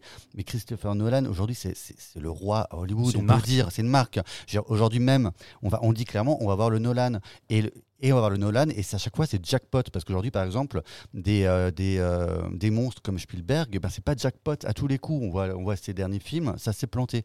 Nolan, là, au box-office, il est actuellement à 800 millions de dollars. C'est le troisième succès de l'année après Barbie et Super Mario. Pour un biopic, c'est immense. Il y a Mm. très peu de biopics. bio- Très peu de biopics qui arrivent à aller frôler le milliard. hein. Après, tu sous-estimes peut-être la, la popularité de Kylian Murphy en ce moment, surtout avec Peaky Blinders, on en avait parlé avec Mathieu, qui Ouais, a un succès Chez jeunes, hallucinant chez les jeunes. Ouais. Hallucinant. C'est un truc de fou. Donc, ça peut expliquer aussi, euh, tu vois, toute cette hype, Ce choix, et notamment sur les réseaux, qui, Mm. qui était assez Quand- incroyable. quand ils faisaient des statistiques pour, en fait, pour savoir qui allait voir le film, alors c'est vrai que donc ils étaient obligés de faire la comparaison avec Barbie, qui était un public majoritairement plus féminin, et chez Oppenheimer, c'était principalement des hommes, ils étaient su- surpris de voir à quel point il y avait beaucoup de très jeunes hommes ou de d'adolescents Mhm, qui allaient voir ce film-là, alors qu'ils s'attendaient à voir un film bah, pour les darons, 30 tu vois, plus, qui ouais. vont voir ça, puis ah bah c'était quand même bien l'histoire, et puis voilà, moi je l'ai vécu, ah bon, d'accord. Mais les gamins, eux, ils vont. Moi, je- alors, anecdote perso, le, le fils de ma compagne, bah lui, c'est le meilleur film qu'il ait vu de sa vie. Il est allé avec ses potos, et quand il faudra le revoir, il le reverra, et puis il, il, il en parle, mais euh, tu vois, avec Mm. beaucoup de passion. Le film plaît énormément. Moi, quand je, là, je l'ai vu, le, alors peut-être c'est aussi le, le- c'était sur de la sortie, etc. Mais ça faisait des années que ça n'avait pas applaudi à la fin d'un Ouais, film. moi aussi. Moi, ça n'arrive jamais Ouais, quand j'y vais. hein. Or, euh, bah, or peut-être séance spéciale avec avant-première, etc. Mais sur une séance lambda un mercredi soir, ça, la salle complète avait l'air séduite et a applaudi parce que voilà, tu te prends trois heures de, de spectacle, même si c'est trois heures de, de- de- aussi spectacle et bavardage qui et on tient pas toujours par la main, c'est clair. Mais les gens, ils en, ils en, ils, ils en, ils en prennent plein les yeux, quoi. Mm. Mike. Alors euh, très très rapidement, moi, euh, le- le- toi tu dis euh, les gens ont applaudi, euh, mais ils ont applaudi le, le spectacle qu'ils ont vu, euh, la bombe qui la bombe qui explose, euh, les belles images, etc. Mais c'est tout ce qu'ils ont applaudi parce que moi, euh, non mais c'est Moi, vrai. J'étais dans la salle et je n'ai Franchement, pas applaudi. Franchement, j'ai- fait. ce film-là, je suis entièrement d'accord avec Mathieu. Ah, Je- rare. Oh, euh, entièrement, je vais vous le noter. Je suis, bah alors pas du tout. Euh, les enjeux, j'en avais, mais alors rien à foutre. T'as raison. Bla bla bla Bla, bla. bla, bla, J'ai entendu bla bla bla bla bla sur mon petit confort à moi, sur mon petit truc à moi, bla bla bla bla. Mais en fait, c'était Oui, mais moi, tellement ennuyeux, ennuyeux. Et les gens sont venus pourquoi? Pour le spectacle. Et en fait, c'est qu'un film marketé, superbement bien marketé, pour que les gens y aillent. Le choix de l'acteur principal. bah, pour faire venir le jeune public, il a été, mais euh, bon, voilà, c'est, c'est, toi tout est réussi au niveau marketé. Mais alors le film en lui-même, alors oui, c'est des belles images, il y, a y une belle explosion, il y a ça, ça m'a intéressé de voir effectivement ce que tu attendais le plus. Vas-y, explose, enfin fais-la exploser ta bombe et, et, et- et laisse-nous tranquille, et laisse-nous et laisse-nous bien se passer. et laisse-nous rentrer chez toi, intérêt. euh, enfin laisse-nous rentrer chez, chez moi. non mais laisse-moi rentrer chez moi, vas-y fais exploser ton petit joujou et puis euh, voilà, mais me raconte pas de, enfin euh, ça m'a ça m'a exaspéré. c'est au moment où elle a fini de péter. Le- Tu te lèves, tu sors. Mais voilà, c'est ça. Voilà. Là, Moi, bah ouais, mais c'est arrivé à la fin. Du coup, s'il avait fait péter au début, oh, bah, pas, si, pas tant, pas Oh, tant il y à a- la fin. Il y a Non, 1h40 qui sont j'ai, écoulées j'ai, à peu près. euh, je sais plus, c'était à Eleonore euh, qui me demandait mon avis sur Oppenheimer et en message, je lui ai dit bla bla bla bla. C'est tout ce que j'ai. Ma première analyse. Déjà, les analyses euh, de films, c'est pas euh, mon fort. Ah bah, mais- bah, démonstration. mais- démonstration. Mais, euh, mais euh, là, franchement, bah, pff, bla bla bla bla, laisse-moi tranquille. Non, franchement. Waouh. Non, voilà. Allez. Sur ce. bon, je peux pas laisser. Le micro, il est attaché. Je peux pas le laisser tomber. Est-ce que quelqu'un veut encore dire quelque chose sur le film ou on passe à autre chose Bla, peut-être. Voilà. Bon, allez, allez, on va- c'est quoi On va faire quoi? Grand spectacle, mais un peu verbeux. Voilà. Euh, voilà, Voilà. bah, On est comme ça d'accord tout ou le monde pas est On est content, très bien. Voilà, très bien. Merci. Et on ira voir ensemble le prochain. On ira voir le prochain Ouais, Nolan. bah J'espère oui. qu'il durera 4 heures parce que d'ailleurs, il y a une version longue de Oppenheimer de 5 heures, 6 heures qui est prévue. Enfin, C'est vrai ça va être la Oh. régalade. Ouais, ouais. Ah, Et t'as ouais. un petit kit avec pour monter ta propre bombe. Non, et Tu, tu verras, c'est très, t'emmènes ta tante avec. C'est le Nolan Kinder.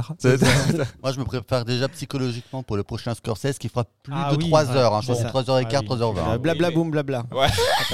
Ouais, c'est ça.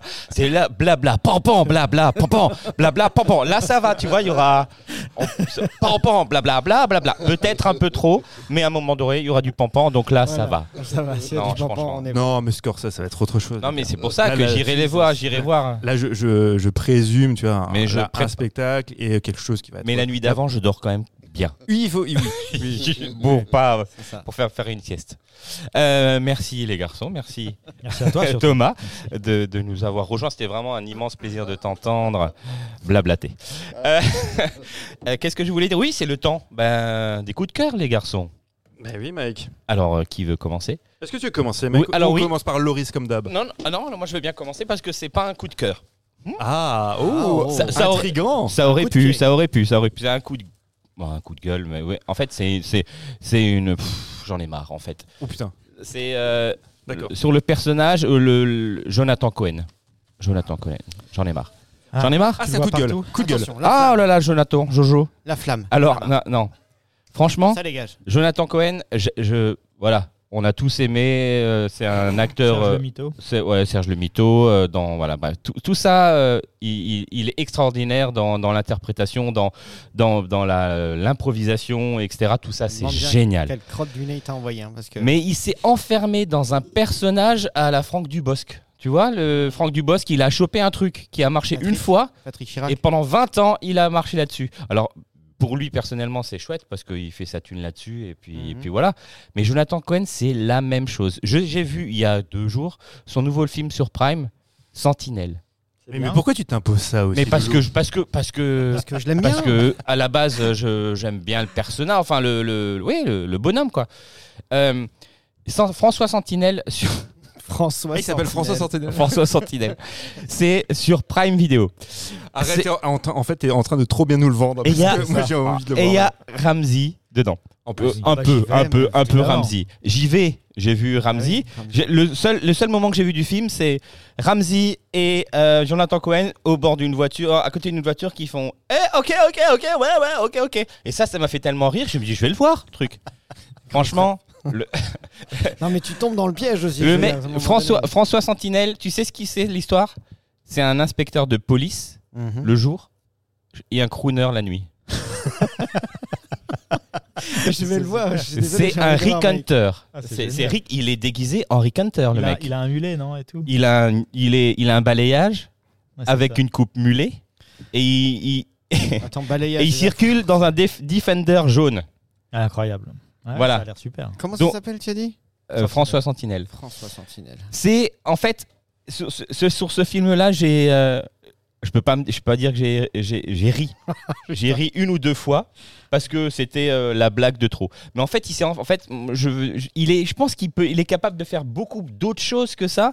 Et je, je le supplie de faire autre chose que ça parce que là, il est dans un personnage où il joue le con. propose- Peut-être qu'on lui mais- propose rien d'autre. où il joue le con comme dans la flamme. Ben non, mais parce que ça marche et euh, c'est du Canal Plus euh, Mhm. revisité, etc. Et je pense que c'est financé par Canal Plus, ce François Sentinelle. Mais il est dans un ce- enfermé dans ce personnage-là de, de de con qui comprend rien à la- et, et- et ça m'exaspère. Donc j'espère que euh, Monsieur Cohen, Benjamin euh, de son prénom, euh, fera autre chose de, de sa carrière. il nous a bien fait rire sur euh, ces 5-6 dernières années avec ce personnage-là, Mhm.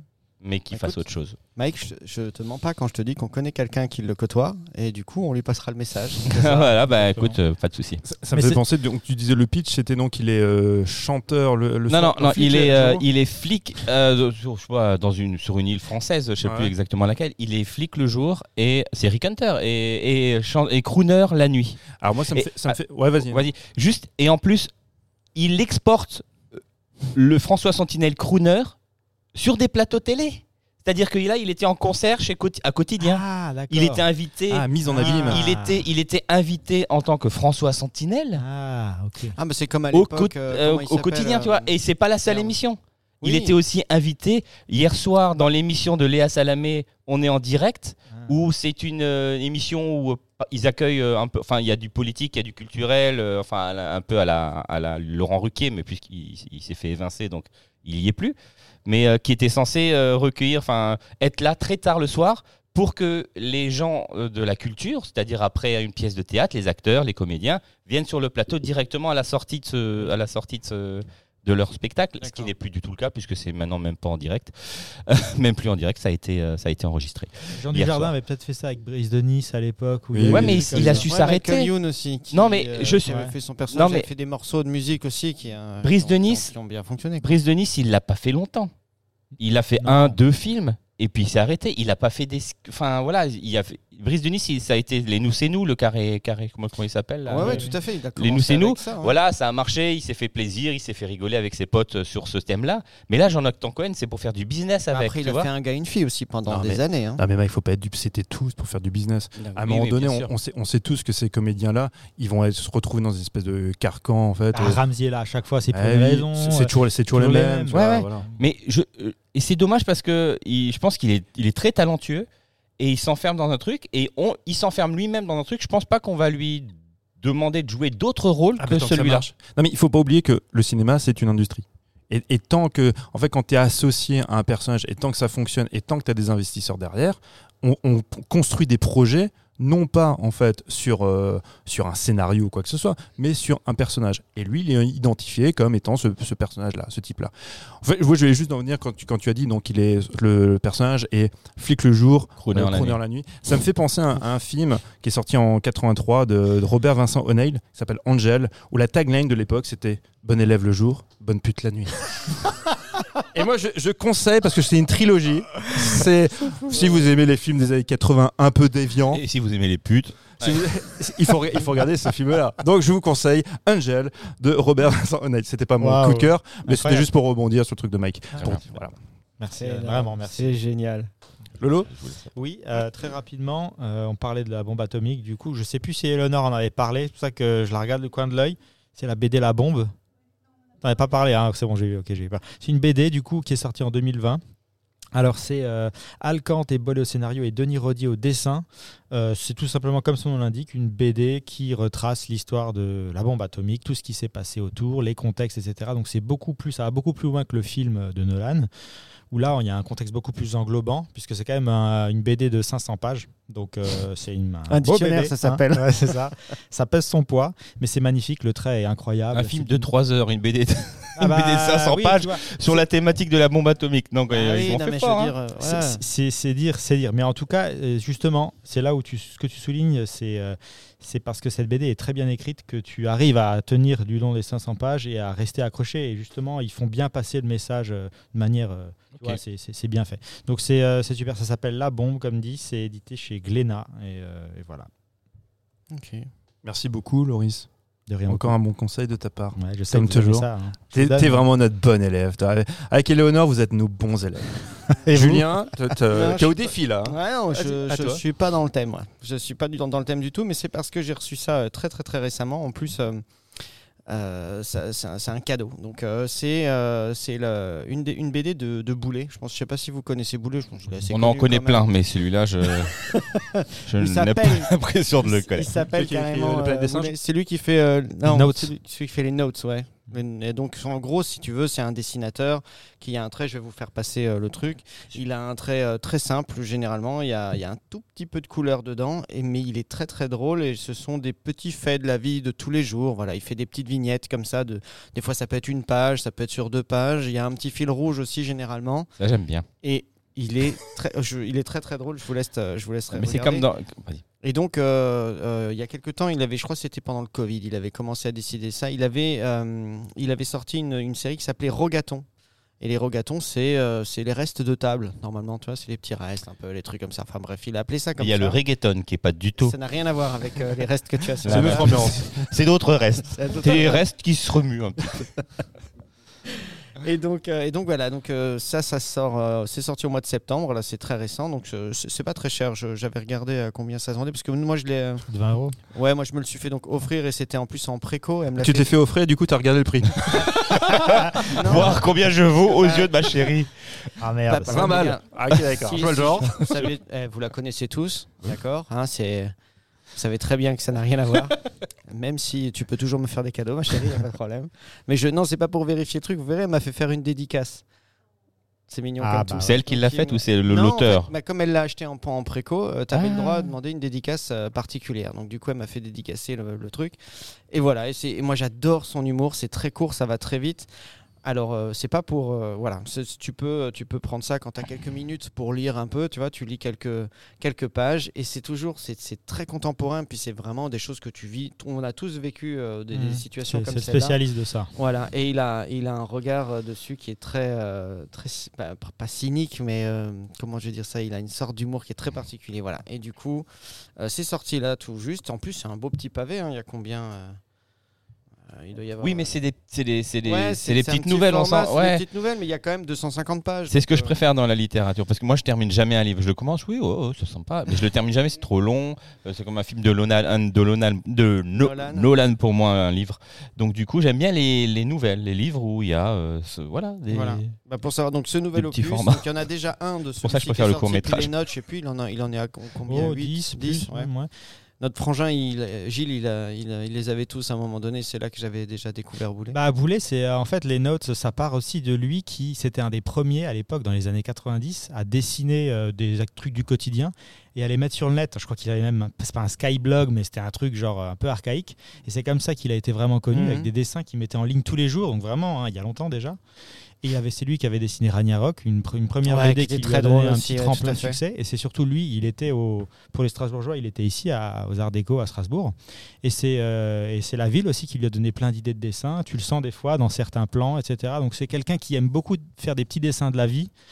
Et euh, il dessine tout le temps, très prolifique. Comme je dis, tout- tous les jours, on peut voir des, des nouvelles choses qu'il produit. Et il en fait des, des bouquins. C'est chouette. voilà. Genre, pour te vous dire, pour dire une des vignettes que j'ai, en l'ouvrant, je suis tombé dessus, tu vois, il est chez le coiffeur et puis euh, le coiffeur lui dit, bon, on fait, on fait court comment? Et lui, il dit, ben, pas trop court. Et le coiffeur, il prend la tondeuse, il commence à tondre et puis il se regarde dans la glace, il fait, bah, si c'est trop court, on fait quoi maintenant? Ça vous est jamais arrivé ça Où le coiffeur, tu lui dis pas trop court et quand il a fini avec toi, tu dis, putain, mais sérieux? Qu'est-ce que je t'ai dit quoi? Te coupez pas ce côté-là et le mec il te tond le truc comme si tu lui avais rien dit quoi. C'est On très fait, Boulet, on fait 4 ouais. mm, on fait, ah, c'est peut-être un peu court, d'accord, on fait 3 alors. Et puis c'est c'est un peu ça. Il a, il a plein de choses qui sont très très drôles. voilà. C'est une- C'est toujours, moi j'aime j'aime beaucoup lire ça. Nickel. Merci. Voilà. Et donc là ça sort euh, de, je sais pas, nous l'émission, euh, elle sera diffusée? Elle sera diffusée euh, demain, le 11 septembre. septembre. D'accord, bah, ça sortira dans quelques jours. Alors La ça de mon le- ce Faut sera je- viable à Ouh, partir du faut que 15. Je note. Pas oublier. Ok, ah bah, mon coup de cœur. Tu t'en sors, Mike Ça va? Ah merde, pardon. Alors, mon, mon coup de cœur, c'est une sortie DVD Blu-ray. c'est un Ah, film que Aka j'attends. le chéri doudou, c'est mignon ça? Ouais, c'est moi. C'est moi chéri Doudou. Et tu ressembles à ça du coup à une, un- Ah, je sais pas, à il y a- une non, tange mais de, il est- une tome Ma- de ma- Savoie? Mike, tu me dis si je te dérange, hein, parce que j'ai- là, j'étais en train de présenter mon coup de cœur. là, tu- Désolé, mais on a. on- désolé, mais aucun, c'est- aucun problème. Ok, il l'a fait à Marseille, d'accord. C'est bon, t'as as fait l'inventaire de- très du bien. produit? Allez, c'est parfait. Ok, donc euh, mon coup de cœur, c'est une sortie DVD Blu-ray aux éditions ESC. C'est un film que j'attendais depuis longtemps, ça fait longtemps qu'il n'y a pas eu d'édition. C'est L'Aube Rouge de John Milius. Donc, film sorti en 84. Donc, là, l'édition est sortie au mois d'avril. C'est un scénario de Milius, coécrit avec euh, Kevin Reynolds. Kevin Reynolds, euh, vous le connaissez parce qu'il a aussi travaillé sur, avec des, productions Kevin Costner. Mais il a aussi écrit un film dont j'avais aussi parlé, qui traitait de la, guerre en Afghanistan, qui s'appelait La bête de guerre, qui est sorti en 88. Euh, L'Aube Rouge, c'est une uchronie où le film commence, la scène d'exposition, elle est quand même assez géniale. On est dans une, école, c'est un lycée, et tout d'un coup, il y a des parachutistes qui, euh, débarquent, et en fait, c'est euh, les États-Unis qui sont attaqués par une coalition euh, russe, cubaine, tu vois. Et en fait, donc, c'est la guerre. Le film avait fait extrêmement polémique à l'époque parce que voilà, Milius, comme très souvent taxé de réactionnaire, révisionniste, tout ce que tu veux. Parce que je rappelle que John Milius, c'est le mec qui a fait Conan le barbare, euh, il avait fait Le Lion et le vent, Graffiti Party, qui est un très très grand film sur le surf. C'est le mec qui avait aussi écrit Apocalypse Now de, de Coppola, qui d'ailleurs à l'époque il avait écrit pour Lucas. hein. C'était un projet qui était vraiment prévu pour George Lucas.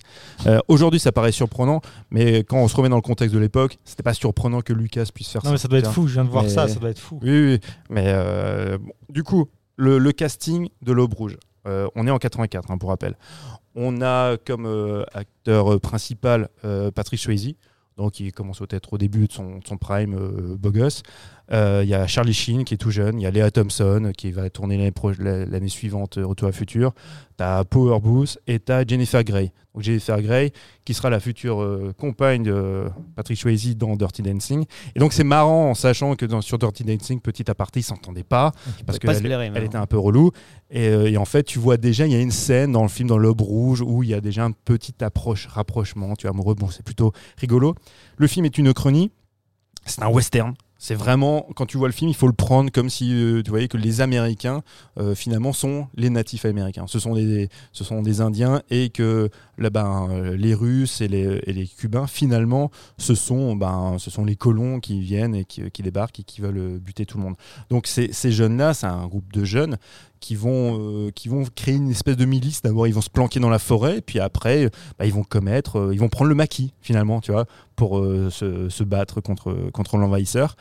C'est un film vraiment chouette. Il y a eu, euh, il y a quelques années, un remake complètement dégueulasse avec euh, Chris Hemsworth, qui là où ils prennent le parti que l'envahisseur, ce sont des, ce sont des les Chinois. Et là, par contre, il n'y a aucune, il n'y a pas cette, il y a pas cette vision un peu, tu vois, euh, enfin, où on prend l'ennemi comme étant une représentation, toi, d'un d'un ennemi historique. Là, quand je fais des parallèles entre les, les Indiens qui sont attaqués par les colons, là, c'était vraiment bête. C'était le, le remake, il est, il est un peu odieux Mhm. parce qu'il n'a pas, il a pas cette intelligence, il n'a pas ce, ce sens, vois, de à la fois de l'ironie et de l'allégorie, Mhm. complètement idiot. Après, si tu le prends juste un- comme un film un peu avec de la baston, ça peut être sympa. Mais L'Aube Rouge, c'est vraiment un film super intéressant, surtout que euh, Milius, euh, il- si tu, si tu veux pas prendre en compte son, son scénario et certaines de ses répliques, tu peux le voir effectivement comme un film réactionnaire. Mais très souvent, il y a plein de dialogues. Il y a un officier cubain qui, rapp- qui dit que qui se reconnaît. On avait parlé de la révolution cubaine il n'y a pas si longtemps qu'on a fait Seuil Cuba, qui se reconnaît dans, dans, dans ces jeunes qui ont pris le maquis. Donc finalement, tu vois, il y a une remise en perspective euh, historique et en même temps, tu vois, bah, qui pourra annihiler toute euh, revendication, euh, effectivement, tu vois, bêtement réactionnaire. Hmm. C'est vraiment un super film. Il faut le prendre vraiment aussi comme un western. Pour le coup, c'est un putain de film. John Milius, on n'en en parle plus beaucoup. Moi, j'essaie à chaque fois, j'essaie une émission sur deux de, citer John Milius parce que j'estime que c'est important. C'est un, grand scénariste, un, grand réal.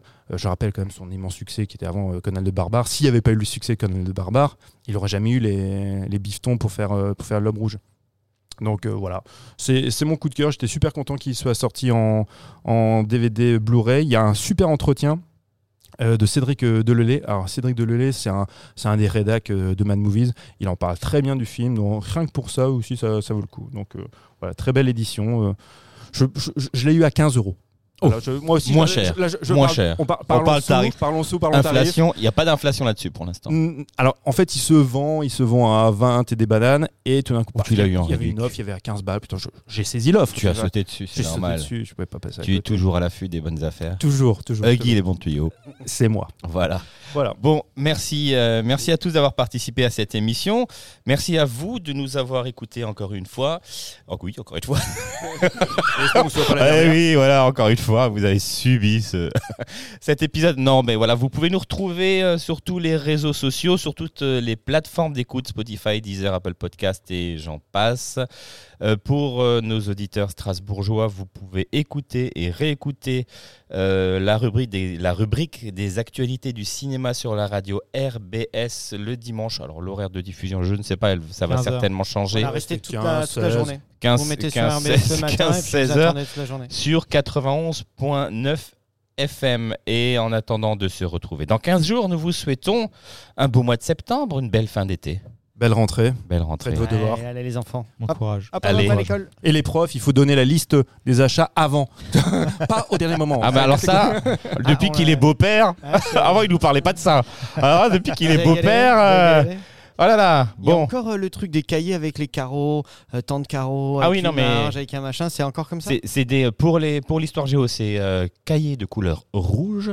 Euh, non mais avec Ça, des gommettes. Non mais c'est un c'est Voilà. et Une il faut feuille. étiqueter, il faut étiqueter tous ces crayons de couleur. Là, euh, on- oui, tous ces oui avec le nom du gosse. Bah, je vais appeler mon fils euh, Crayola. Comme ça, je suis tranquille. C'est ça. Crayola, c'est ses crayons à lui. Allez, bye bye et merci encore à tous. Ciao. Ciao. Ciao. Ciao.